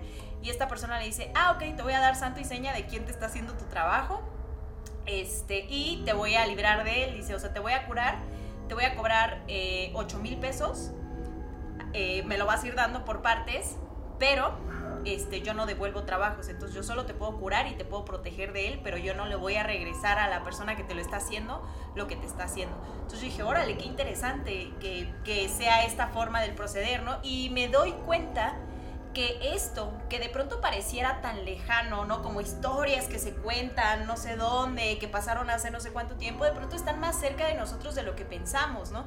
Y a mí esto me lo platicaron y quienes lo están viviendo son personas que viven en una comunidad, ¿no? Entonces como que digo, güey, o sea, las... O sea, como que digo, las distancias son nada, ¿no? O sea, esto está pasando ahora en un pueblito, ¿no? Aquí cerca, que está un tiro de piedra. Entonces eso me hace sentir que este tipo de energías, este tipo de presencias, este tipo de trabajos no han muerto, ¿no? Que siguen presentes, que siguen marcando nuestras vidas y que de pronto también nos ponen o en riesgo o nos hacen repensar qué onda con la banda también, ¿no? ¿Qué onda con la sí. Fíjate cómo es. Y de repente, pues yo, yo este, me quedo pensando, una persona, independientemente de si crees o no crees que esto pueda ser cierto, que tomes, o sea, de verdad, o sea, la decisión de llegar con una persona que hace magia, o sea, hace brujería, estamos hablando, digamos, de magia negra, ¿no? Porque es el color, digamos, que lo representa de que es malo, pero al final es magia. Entonces, pero que tú vayas, pagues o, trabajes todo esto para hacerle mal a otra persona. Y pasa mucho esto que dicen de, de regresar el trabajo, ¿no? Me, me, comentaba una persona que estuvo hace unos días grabando, eh, Greco, me comentaba una tía que a unas personas que él conoce, la tía, o sea, no de él, sino de estas personas, les regaló unas camas entonces le regaló unas camas a los sobrinos y empezaron a pasar unas cosas terribles en esa casa y luego descubrieron que ella tenía un trabajo, no es que le quisiera pasar el trabajo a su familia, sino que le tenía que pasar el trabajo a alguien porque no lo rebotó. Entonces fue y regaló las camas a, sus sobrinos y pasaron cosas horribles que tuvieron literalmente que quemar las camas para, para evitar todo lo que estaba pasando, ¿no? Y se me hace como, como que en este caso lo que contabas, que yo no voy a, regresar al trabajo, pero ¿qué pasa con ese trabajo, no? Exacto. Exacto. Volando por el aire. Pues fíjate que lo, que lo que me estaban contando, que de hecho tengo un audio sin escuchar ahorita porque entramos a, grabar, pero lo que me estaba contando era eh, que a esta persona, la víctima, eh, todo tiene que ver con terrenos, ¿no? Es una situación de tierras, que, que se me hace además un tema recurrente por lo que me han contado, ¿no? Normalmente cuando hay una propiedad en disputa, cuando hay un bien de por medio, es cuando se dan mucho este tipo de situaciones, ¿no? Como la que esta persona está viviendo. Y contaban que justo eh, el brujo lo que está haciendo es que en las sesiones, creo que son tres sesiones o cuatro sesiones, no, no recuerdo muy bien el número, pero me cuentan que hace círculos de sal y que la persona tiene que entrar en ese círculo y que este, este brujo empieza a hacer como un rezo y que, le, que agarra de la nuca a la persona y esa persona entra como en un sueño profundo. Y entonces cuando está en la inconsciencia, ¿no? Son, o sea, se cuenta, va la víctima y va el hermano de la víctima, que están ahí como que cuidándose y todo, ¿no? Y cuando la víctima empieza en, eh, en este sueño profundo, como en esta hipnosis, si lo quieres llamar así, el brujo empieza como a llamar y a hablar con algo, ¿no? Y a combatir con algo. Y el brujo se está peleando a todo lo que da. Y la persona que está dormida está así como, como si estuviera en un exorcismo, dicen. Y yo así como de que no manches, eso está pasando ahorita, güey. Y me dice, sí, sí, sí, de hecho, ahorita está en una sesión que no sé qué al rato nos van a contar. Y yo, no mames. No mames, güey, qué pedo. Pero fíjate esto que dices, ¿no? A lo mejor qué interesante esto que planteas, porque ¿a dónde se va eso, no? ¿Puede deshacerse con la simple limpia o se tiene que transmitir a huevo a otra persona? O sea, como también se me hace bien cruel, ¿no? Este tema de, ah, ok, ya te lo limpiamos a ti, pero tienes que pasárselo a alguien más, ¿no? Como una cadena de nunca acabar al final, ¿no? Así es. De hecho, ¿sabes qué va a estar bien interesante? Porque comentas que es algo que está pasando en este momento, ¿no? O sea, en este momento está, no está finalizada la historia, o sea, la historia está caminando. Sí, sí. Cuando nos veamos, yo creo que nos vas a terminar contando el resto de la historia. Aquí amarrando a la gente para que se quede.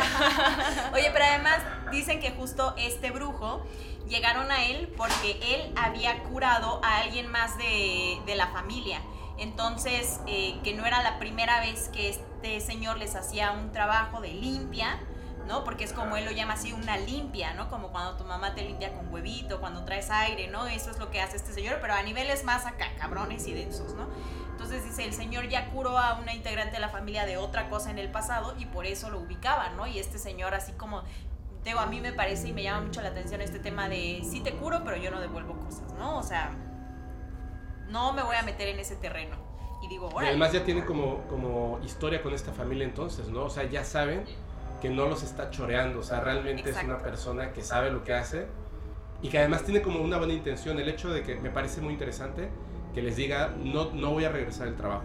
O sea, voy a eliminar el trabajo, ¿no? Que eso está padre. Sí, sí, sí. Yo creo que eso también es valioso en, en un entorno en el que de pronto pesa mucho el me las vas a pagar, ¿no? O te lo tengo que devolver. Es como decir, no. Y de hecho la víctima dice, yo tampoco tengo intención de devolverlo que ahí que se arreglen con Dios es lo que dicen, ¿no? Ahí que se arreglen con Dios porque es en quien ellos creen, ¿no? Entonces que se, que se, haga, que se hagan las cuentas pero de esa manera. Entonces yo digo así como de que no manches. Pero y también lo otro que me, que me gusta de la historia es que estas personas agotaron, agotaron y fueron al médico. No es que inmediatamente dijeron, ah, es un trabajo, ¿no? Sino que están buscando todas las opciones. Y digo, también hay que entender que en los pueblos los servicios médicos son muy carentes, ¿no? Entonces no siempre vas a tener una atención médica, incluso en las ciudades, ¿no? Con el sistema público, dije, híjole, qué tristeza, ¿no? Pero pues ahí también estás hablando de gente que quiere estar bien, ¿no? Y que está buscando de todas las formas mágicas y médicas una solución, una respuesta, ¿no? Y entonces, si esto les... Es agotar todos los recursos, ¿no? Claro, exacto. O sea, al final quieres que te vaya bien y si la medicina no, no te está respondiendo, pues buscas otras opciones. Y a veces funcionan, entonces le dan fuerza a todas estas historias. Así es, así es. ¿Cómo ven? Pues fíjate que esta historia me recuerda a a esta otra historia que les había contado, eh, bueno, habíamos contado en el canal antes, de, de que pasó en Sonora con mi amiga Darana, que ella, bueno, en, en la época así como más morra, pues estaba muy en el baby wish, ¿no? De que los wiccas y no sé qué, leyendo y todo. Entonces eh, llega una amiga suya y le dicen, le dice ella, fíjate que fui con alguien y me, cobra, me dijo que tengo un trabajo. O sea, como que me hicieron un amarre. Y ella estaba pues pasando por ese tipo de situaciones así, pues no sé. A mí nunca me han hecho un amarre, no me lo hagan por favor. Y, y pues como que, no, pues muy mal. Entonces, pero le cobraba. Y ella dijo, no, no, no hay pedo, yo te voy a ayudar a salir de tu amarre, no sé qué, ¿no? Ella pensando en que tenía la posibilidad de sí hacerlo, ¿no? con toda la bondad de, yo te voy a ayudar, amiga, todo fine. Y, y, y yo en ese momento pues cuento lo que ella me contó, pues, ¿no? Que ella hizo ahí una especie de ritual, bla, bla, bla, y así, ¿no? Y, que ahí murió. Pero lo que sí, lo siguiente que pasó fue que ella empezó a tener situaciones extrañas en su casa, de que veía sombras, se movían, le tocaban la puerta, cosas que no pasaban antes de que ella hiciera pues ese trabajo entre comillas. Entonces ya muy asustada van eh, van juntas con una persona que como que tiene más experiencia en este aspecto y, le dicen, no, pues es que tú intentaste hacer un trabajo, pero lo que no, no te protegiste lo suficiente, entonces el trabajo se te fue hacia ti.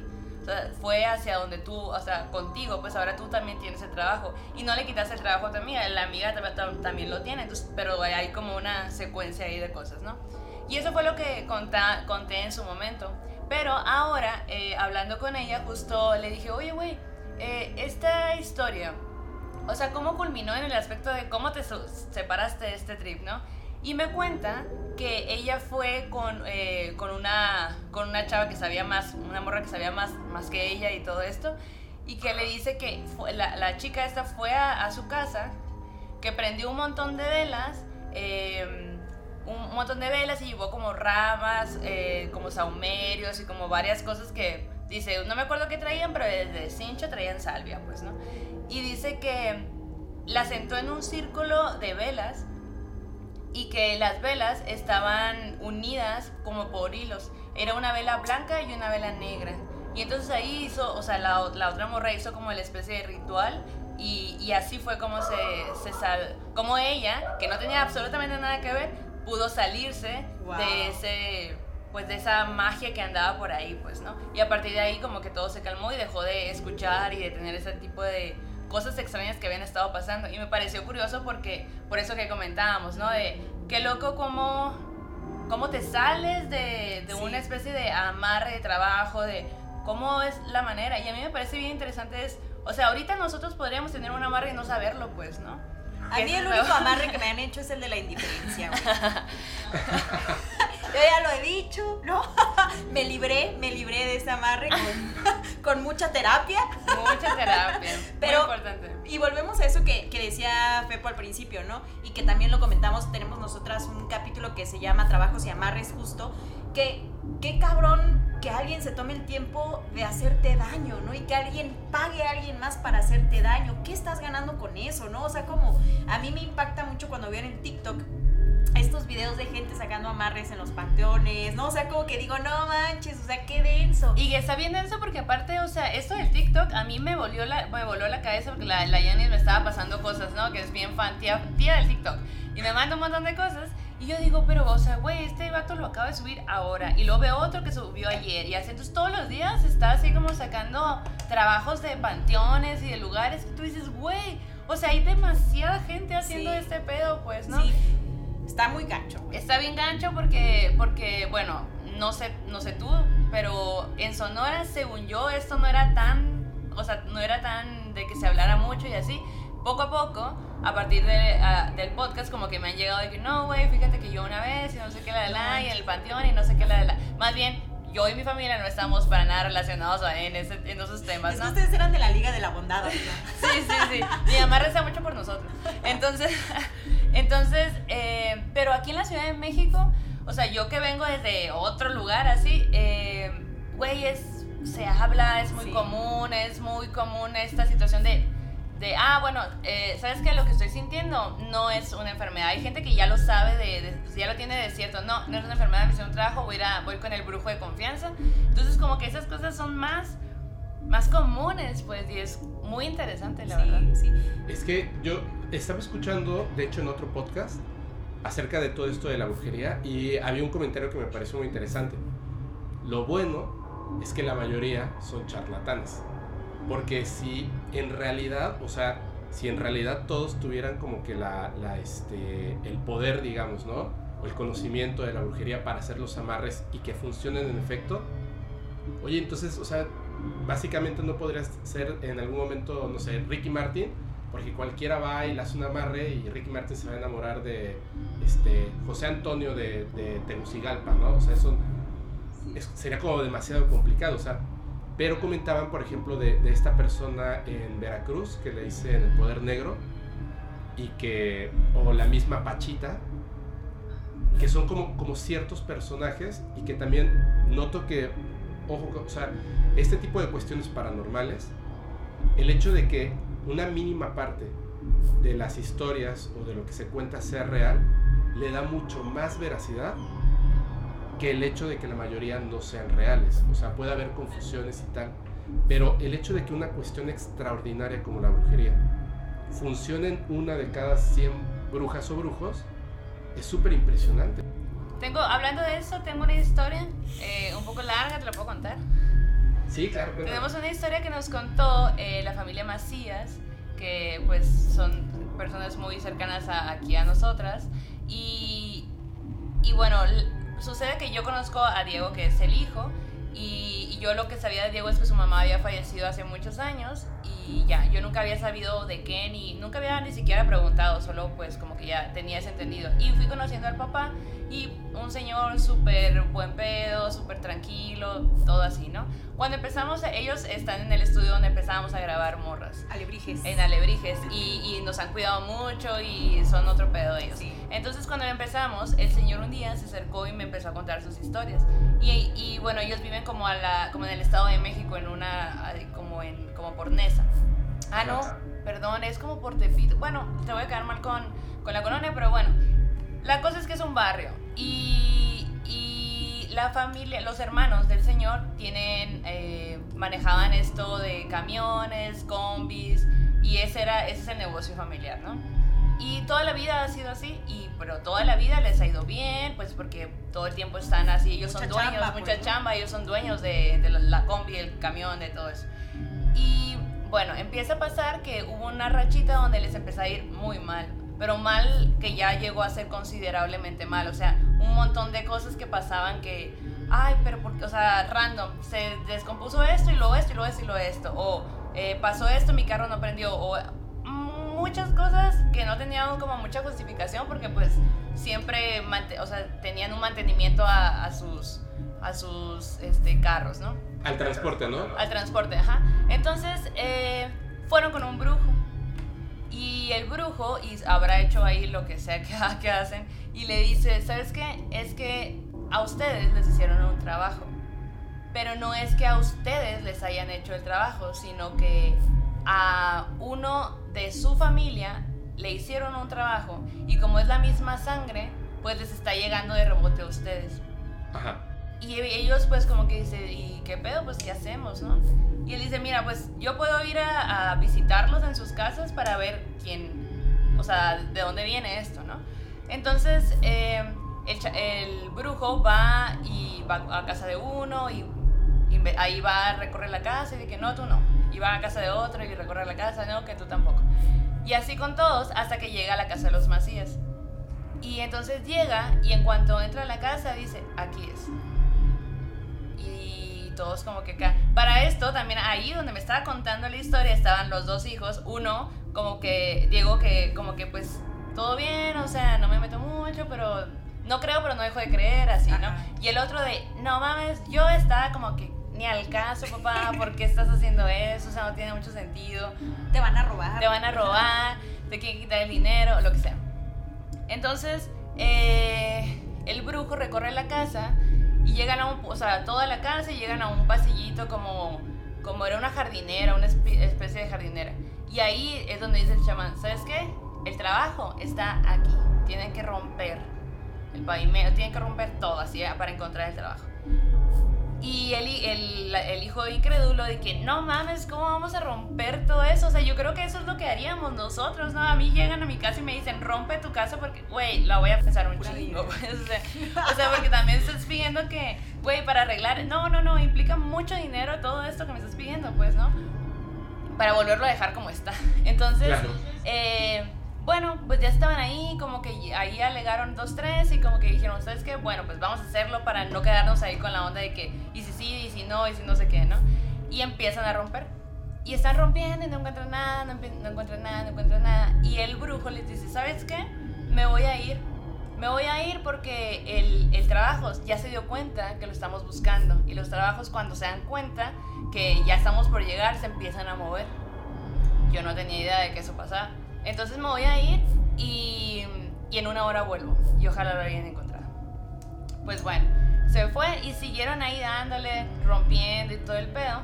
Y en algún punto, güey, el hijo que no creía en nada de esto, está pegándole y encuentra una, una caja con monitos, porque dicen que son como mini personitas, que estaban así, mamá, papá, hijos pero hasta con la familia, pues. Con o sea, eran ellos, la familia. Y en la cara eran las fotos de ellos. Los monitos eran ellos, era, Los monitos eran la familia de ellos. ¿Y eso estaba en, en el piso, en la En el piso, súper hondo, güey. Y es lo que es súper extraño, porque si nosotros llegamos a esa casa, o sea, la casa ya estaba, tenía años, o sea, pasaron un chingo de cosas, pues, ¿no? Y cuando llega el, el, el hermano, bueno, el, el, hijo que le encontró todo esto y que, que no creía en nada, pues eh, fue lo que como que se sacó de pedo porque dice, güey, o sea, no había manera de que el brujo lo hubiera metido, o sea, no había manera, güey. No, claro, o sea, o sea, se, se preparó y 50 años antes lo puso para que construyeran la casa encima, ¿no? Sí, o sea, como que muy extraño, pues, ¿no? Entonces llega el brujo y, lo ve y dice, no lo toques, no toques nada, o sea, ve, yo, y ya en, ah, es cuando abren, ven, ese pedo y el brujo le dice, aquí murió un pilar de esta familia. Y efectivamente, muchos años atrás había fallecido la mamá. Y, y, lo, y entonces en ese momento yo me entero que la mamá falleció de una de esas enfermedades que es uno en un millón. O sea, como que realmente es de esas enfermedades rarísimas que no tienen razón de ser. Y pues a ella le tocó, pues, ¿no? Entonces el señor eh, pues muy sacado de onda, como que empezó a entender que esas cosas sí son de verdad y el Señor lo cuenta esta historia y muchas más, porque en esa familia han pasado muchísimas cosas, como con mucho respeto, como con mucho de... De hecho, incluso cuando empezamos a hablar de eso, él decía, tengan mucho cuidado porque hay gente muy mala allá afuera, o sea, sí, como que nos daba muy buenos consejos. Y dice que después de que este brujo se llevó el trabajo, dijo, yo me voy a hacer cargo. Y el vato se llevó, pues, el trabajo ese que estaba ahí y que a partir de ahí, dice, todo empezó a cambiar. A mis hermanos empezó a ir increíble, a mí me empezó a ir muy bien, a mis hijos, todo empezó, o sea, la vibra esa que había como de, pues de barrio pesado, pues, ¿no? De que tienes que estar al tiro todo el tiempo y así, pues dejó de ser y todo empezó a fluir muchísimo mejor, pues. Entonces a raíz de ahí, pues el Señor súper creyente de todo esto, eh, de las limpias, de, de, tener buena energía, o sea, cree mucho en todo eso. Y esta historia es súper interesante porque tiene cosas que dices tú, ¿cómo puede ser que ese trabajo ya haya estado ahí tan adentro, en una casa que ya estaba construida? O sea, rarísimo. Y que además lo encontró el hijo que no creía en el brujo y lo encontró de la manera como que por más que le trates de buscar una lógica de que él lo haya escondido, es imposible, ¿no? O sea, lo estaban sacando debajo del cemento. Sí, no, debajo, tuvieron que romper, hizo que hicieron como un tunelcito, o sea, que fue una onda como de, pues por eso él estaba enojado, de, estamos rompiendo un montón, ¿cómo vamos a arreglar eso? O sea, no tenemos dinero. Imagínate, o sea, imagínate eso. Y a mí me voló la mente porque justo digo, no mames, o sea, no sé cómo funcione, pero qué loco, o sea, tú no sabes si en tu casa hay un, te hicieron un trabajo, tú no sabes si, no sabes, o sea, eh, cómo hay maneras, o sea, ¿cómo, cómo te enterarías, pues? No, no, o sea, y, y, a lo mejor como dices, ¿no? O sea, si hubiera sido solamente esta persona y dice, no, no voy a romper mi casa, no voy a romper la pared, no voy a romper el piso, y al final eso que está ahí, que evidentemente es muy poderoso, se queda, ¿no? Y, solamente porque no quisiste creer, pues ya. Sí, sí, sí. Oye, fíjate que, que hay otra, otra, historia que me gustaría compartirles. ¿Te parece? Sí, ¿Te parece, claro que tiene sus puntos de similitud con lo que acaba de contar Maldo en distintos elementos, que es una casa, es una pérdida y es alguien que no cree, ¿no? Estos elementos coinciden con lo que les voy a contar y esta historia también le pasó no a alguien que le contó a alguien o que le contó a alguien, ¿no? Como muchas historias ocurren, que se transmiten, ¿no? Y que de pronto no sabes nunca quiénes fueron los primeros protagonistas, ¿no? Los protagonistas en realidad. Esta historia le pasó a una amiga que se llama Claudia. Claudia eh, vive en Oaxaca yo soy de Oaxaca, la mando desde Sonora. Y bueno, pues como decimos siempre en el podcast, todo pasa en Oaxaca. Entonces, esta historia pasa ahí en Oaxaca. Resulta que hace como 10 años aproximadamente, eh, mi amiga Claudia, su mamá y su hermano, sufren la pérdida de su papá. Su papá se muere de una manera trágica, dolorosa para la familia, ¿no?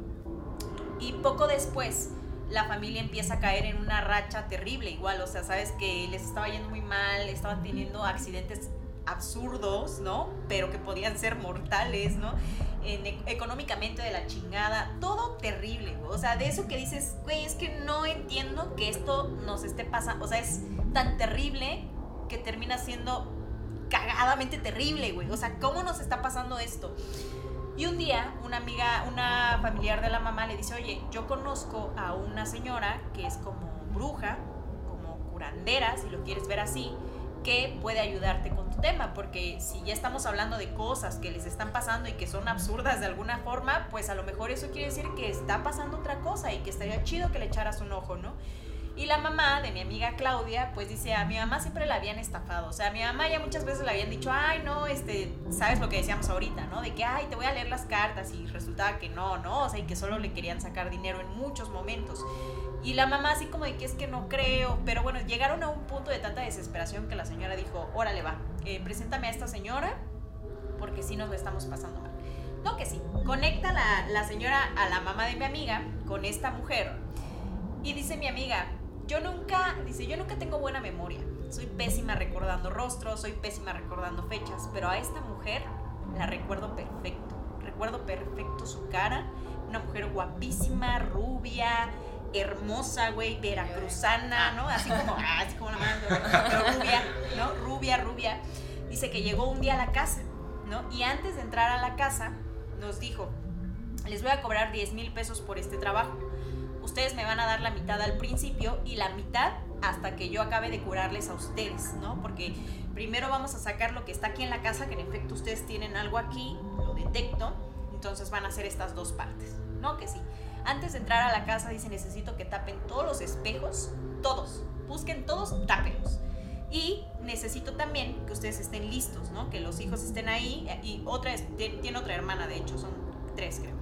Pero comparte cómo es estar listo acá que agua listos espiritualmente, ah, listos, o sea, dispuestos. Y dice mi amiga Claudia, dice la neta, dice, yo soy bien incrédula. Bueno, era, dice, yo era bien incrédula. Yo, la neta, pensaba que esta señora nos quería sacar lana. Y 10 mil pesos son 10 mil pesos.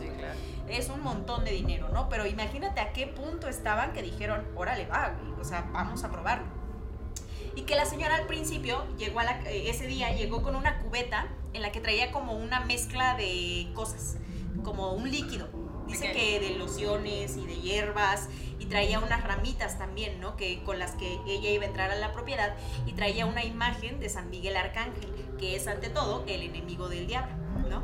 Entonces, pues antes de entrar a la casa verifican que todo bien, ya están tapados los espejos, entran con la familia y la señora empieza a buscar dónde estaba el trabajo que les habían hecho, ¿no? Recorre toda la casa y va rezando, va hablando sola, ¿no? Y mi amiga así como con cara de, mm, ok, estoy viendo el show, ¿no? O sea, voy a respetar la opinión de mi familia, no la comparto, los acompaño en este proceso. Llegan a la cocina, güey. Y lo mismo que decía la malda ahorita, llegan a la cocina y la señora dice, es ahí, traigan una barreta y rompan el piso. Y mi amiga así como de que no manches, o sea... ¿Cómo vamos a romper el piso? Pues, o sea, no teníamos dinero, no teníamos nada, ¿no? Romper el piso, repararlo, ¿no? O sea, estábamos en el, la misma situación que aquí la, familia del Diego, ¿no? Del Macías. Y entonces como que la familia dice, pues sí, hay que hacerlo. Va uno de los hermanos por la barreta, en cuanto tocan el piso, de donde la señora estaba señalando, con la barreta se deshace.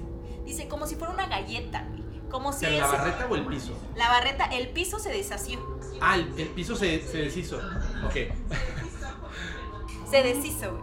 Estaba deshaciéndose el piso cuando, o sea, ni bien lo tocó, ¡pum! Valió chorizo, ¿no? Entonces como que toda la familia estaba así que, no manches, ¿cómo es posible que esté pasando esto?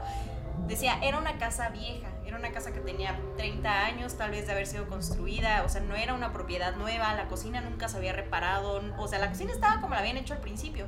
Pero de eso a que se rompa en Claro, sí, sí, sí. Entonces, eso ya le generó a mi amiga como un tema de, si está tocando la barreta, se deshace el piso, ¿qué pedo?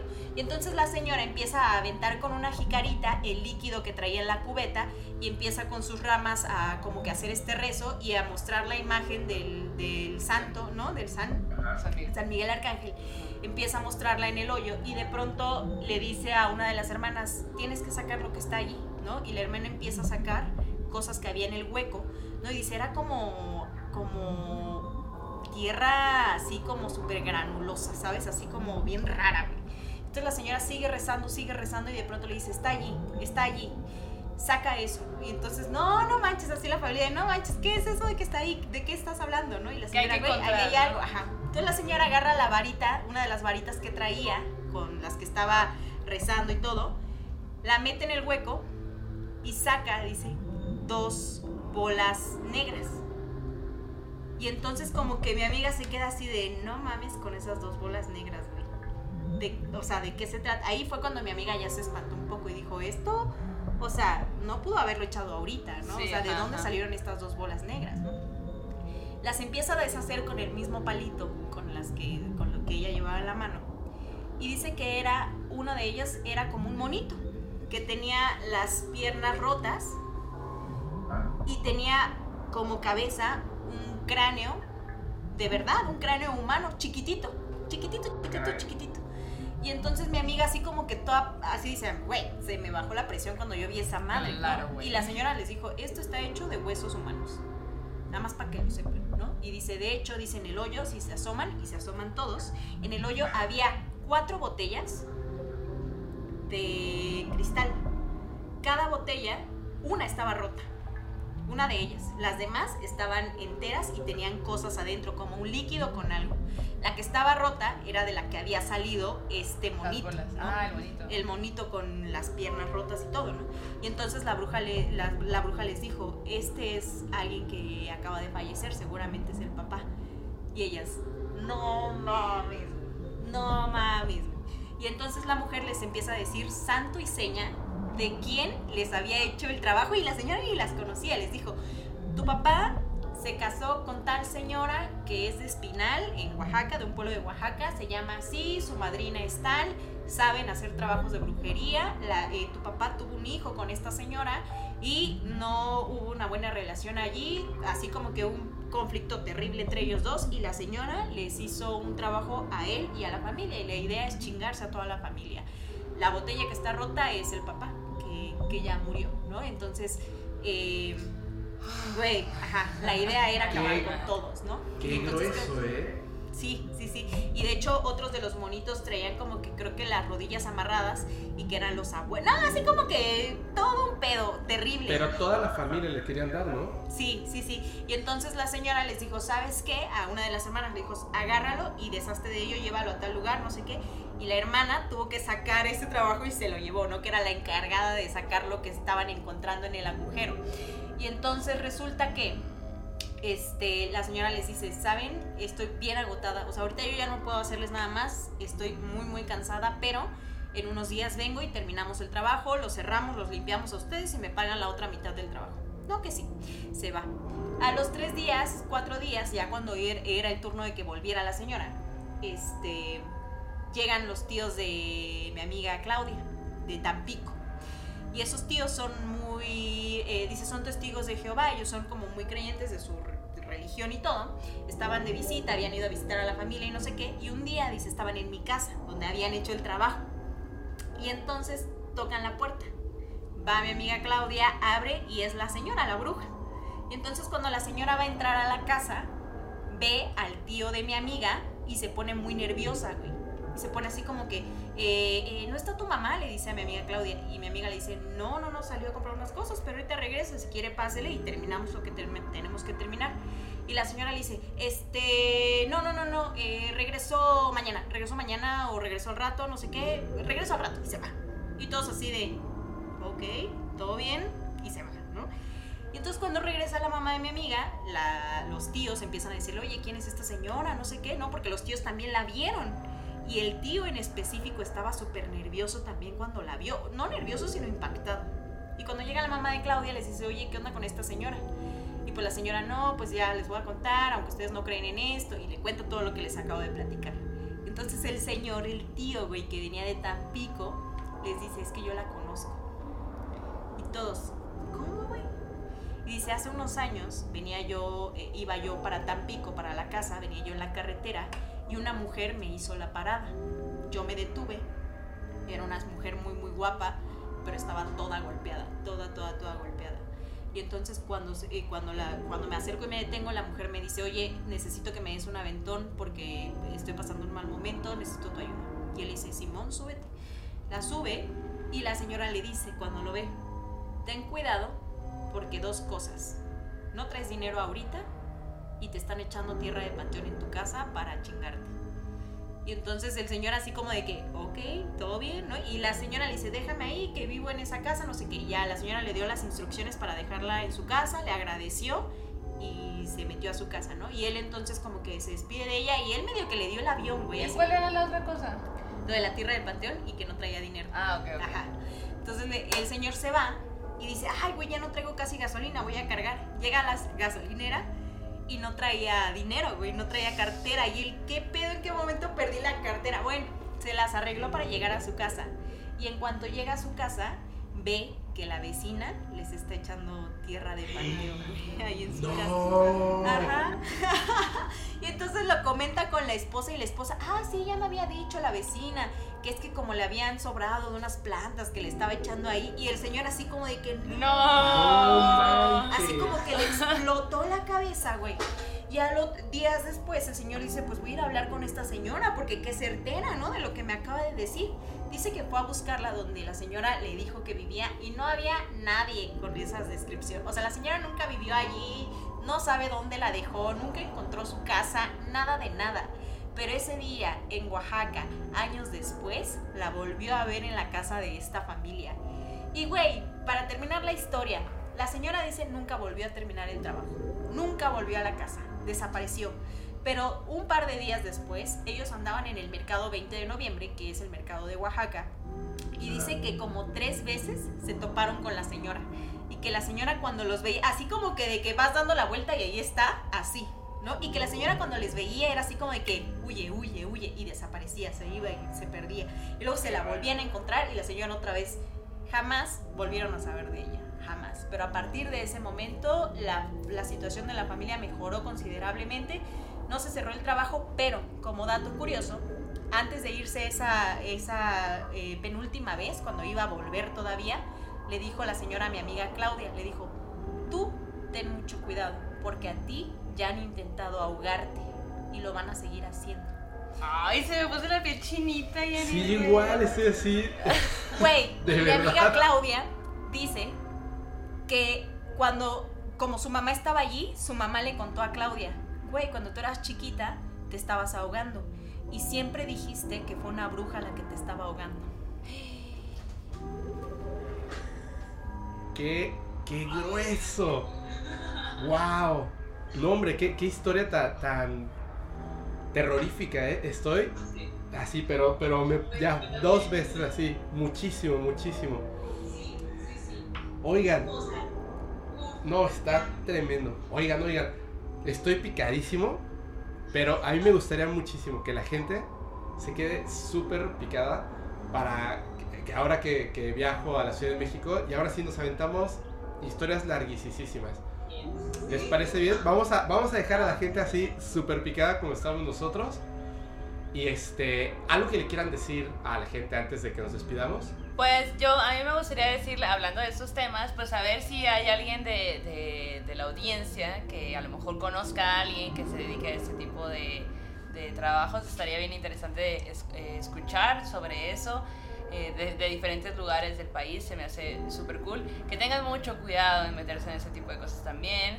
Y pues que sigan escuchando historias, historias de suspenso y terror, porque pues eso nos mantiene, nos mantiene también. Y es parte de lo que somos, o sea, como latinoamericanos y como mexicanos también. Y pues eso, o sea, la verdad es que también muy agradecidos muy agradecidas por, por esta invitación y porque nos estén viendo ahora. Y les invitamos les invitamos a nuestro canal Morros Malditas. Ahí también contamos muchísimas historias. Sí pues yo nada más lo que podría agregar es que, como decíamos al principio, la magia es magia y el poder es poder y lo puedes utilizar para de muchas formas, ¿no? Para hacer el bien y para hacer el mal también, ¿no? Entonces siento que, que hay que tener mucho respeto y mucho cuidado de estas energías, no tomarlo a la ligera, ¿no? Y también no aferrarnos, güey. O sea, yo siento que, que si algo no está funcionando con alguien o con algo, hay que soltar, güey. Lo hemos mencionado en capítulos anteriores creo que también al final de cuentas terminas haciéndote un daño a ti mismo, güey, a ti misma, ¿no? Como aferrándote a algo que no puede ser, güey. Déjalo ir, suéltalo, suéltalo. Y qué chulada también eh, encontrar este tipo de relatos, ¿no? Este tipo de historias que nos eh, demuestran que hay algo más, ¿no? Y que este tipo de cosas pueden ocurrir y pueden afectar. Y qué chido que hay gente que encuentra luz, ¿no? Y que encuentra paz, ¿no? Caso de estas historias que compartimos hoy. Así que pues mándenle a Fepo sus historias, mándenos también a nosotras sus historias. ¿Y qué les parecieron estos relatos? ¿Qué te parecieron a ti, güey? A mí me encantaron, de verdad estoy, estoy fascinado. he, estado escuchando como muchas historias de brujería, pero lo que acaban de contar, de verdad, me dejó así, uff, con la piel chinita. De hecho, me parece muy bien invitar a la gente a que dejen los comentarios o que ya saben, o sea, nos pueden mandar sus historias para que descubramos qué historias tiene la gente acerca de brujería, ¿no? Pasan cosas muy interesantes. Y yo les quiero agradecer muchísimo, de verdad, les quiero agradecer muchísimo que hayan eh, aceptado participar en Podcast Paranormal y que además hayan aceptado que hagamos un, capítulo, pues ya bien en forma y, grande, ¿no? Sí, esta es una probadita, es una probadita de lo que dije. una probadota, diría yo, nos la mamamos, amiga. Somos muy así. Oigan, nuevamente muchísimas gracias. Vamos a poner todas las redes sociales de Morras Malditas. Por favor, pasen a seguirlas, déjenles un comentario, mándenles sus historias y nos vemos próximamente en un nuevo capítulo donde vamos a estar Morras Malditas y Podcast Paranormal. Yo les agradezco muchísimo, Yanis, Lamaldo, muchísimas gracias, muchísimas gracias. gracias a ti. Y bueno, nos vemos muy, muy próximamente. Bye bye. y, felicidades a, Morras Malditas. Sí, que es su aniversario, muchas felicidades. Eh, y además, súper buenísima onda. Yo les contaba que cuando conocí su podcast me volví fan. Y la verdad es que es un sueño bien chido el hecho de que a la gente a la que admiras pues la puedas tener en tu, en tu podcast y poder platicar con, con esas personas. Es bien padre, de verdad es bien padre. Me parece, no sé, son esas cosas que a lo mejor se te caen por siempre, ¿no? O sea, de, de, de recibir de repente un mensajito, lo contaba así, de, de otra persona también que yo admiro mucho, que no tiene nada que ver con todo esto me mandó un mensaje y este, de hecho hoy que estamos grabando fue su cumpleaños y le mandé también un saludito por ahí. Me hace sentir muy bien, ¿no? De repente conocer gente bien chida. No, es que al final de cuentas yo creo que sí, sí se han generado cosas muy buenas con la apertura de los podcasts o la, la apertura del poder entrevistar a gente que no está contigo, literalmente en el mismo espacio sí, físico. también. Eh, te digo, yo tuve la oportunidad muy al principio de, de, de la pandemia de así de, entrevistar a, mis ídolos de toda la vida. de, o sea, Mario Castañeda, la voz de Goku.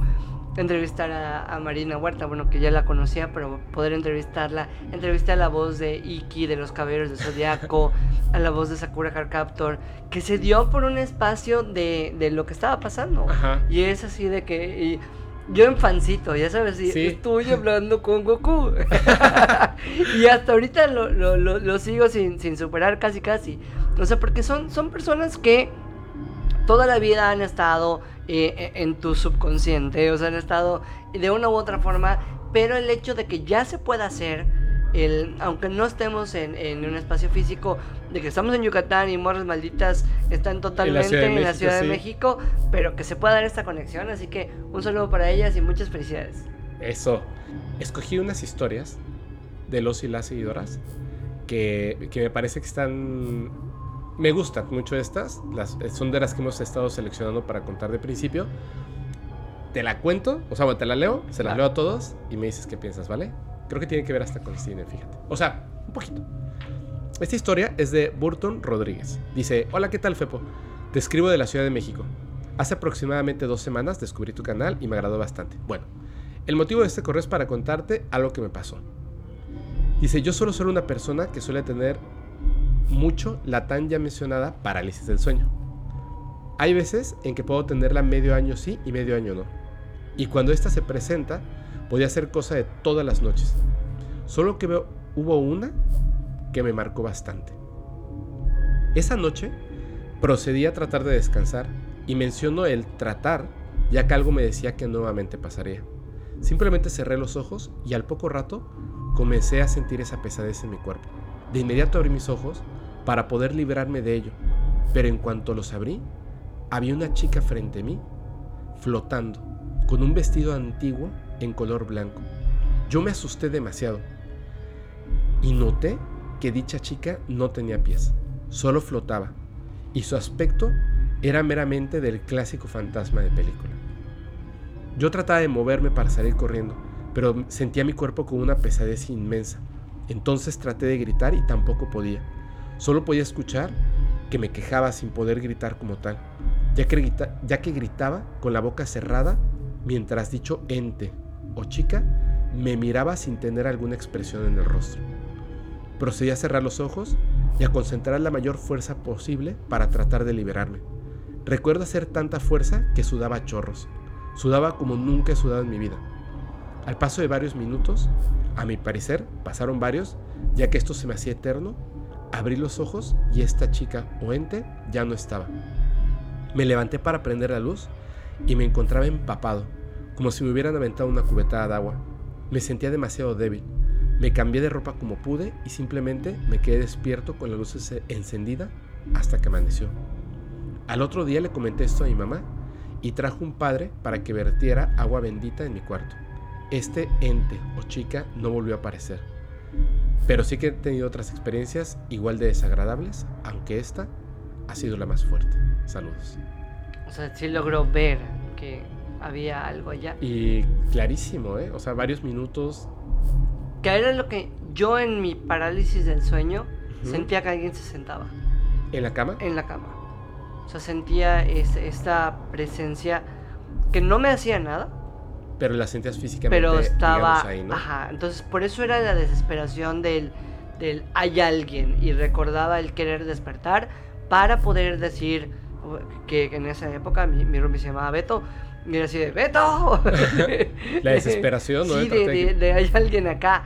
Y recordaba, era como que muy repetitivo, ya sabes, es como que estás despierto, sientes que hay algo, no te puedes mover, sientes que te estás elevando y eran ese, ese tipo de cosas que me pasaban casi diario. No, hombre. O sea, a mí cuando me ha pasado, me gusta esta historia, de hecho por eso la marqué. Es un documento que tengo aquí donde hay como muchísimas.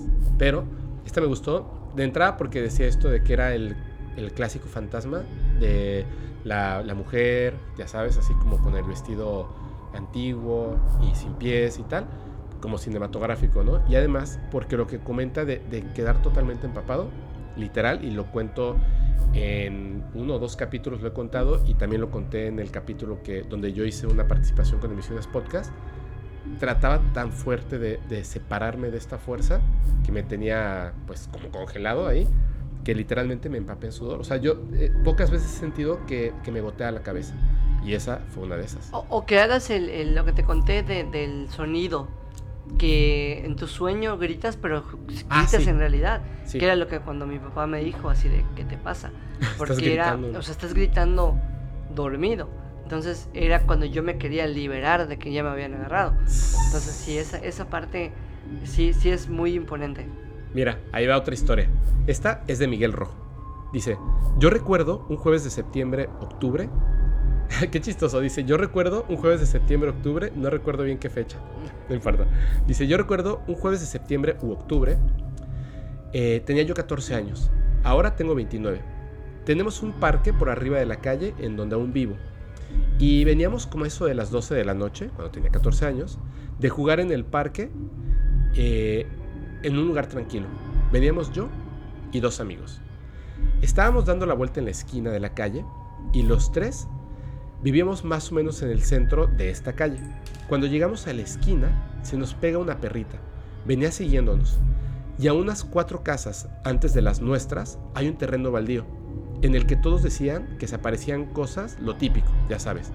Lo que dicen en la colonia, que estaba construida sobre un cementerio. Yo no sé si sea verdad. Pero en el momento que veníamos pasando, justo por ese lote baldío, la perra se nos despega como si hubiera visto algo ahí. Acto seguido, justo en el momento en que vamos a la mitad del terreno, se escucha un fuerte golpe, como si le hubieran pegado a alguien en las costillas. Y vemos, justo enfrente de nosotros tres, sale volando la perra, cae, dando dos o tres vueltas, en chinga se para y sale corriendo chillando. Nosotros nos sorprendimos tanto que nos volteamos a ver y en el momento en que íbamos a ver en el terreno, a ver, o sea, el terreno que era lo que pasaba, algo nos detuvo. El miedo como que nos paralizó. Empezamos a sudar, pero a sudar en frío. Era algo indescriptible. Era como que eso, o lo que sea que estuviera ahí, no quisiera que lo viéramos en ese momento. Yo cerré los ojos y me acuerdo haber dicho, Dios, por favor, que no nos pase nada. En el momento en que terminé la frase, es como si nos descongeláramos y todos corrimos llorando a nuestras casas. Jamás volvimos a pasar por ahí en la noche.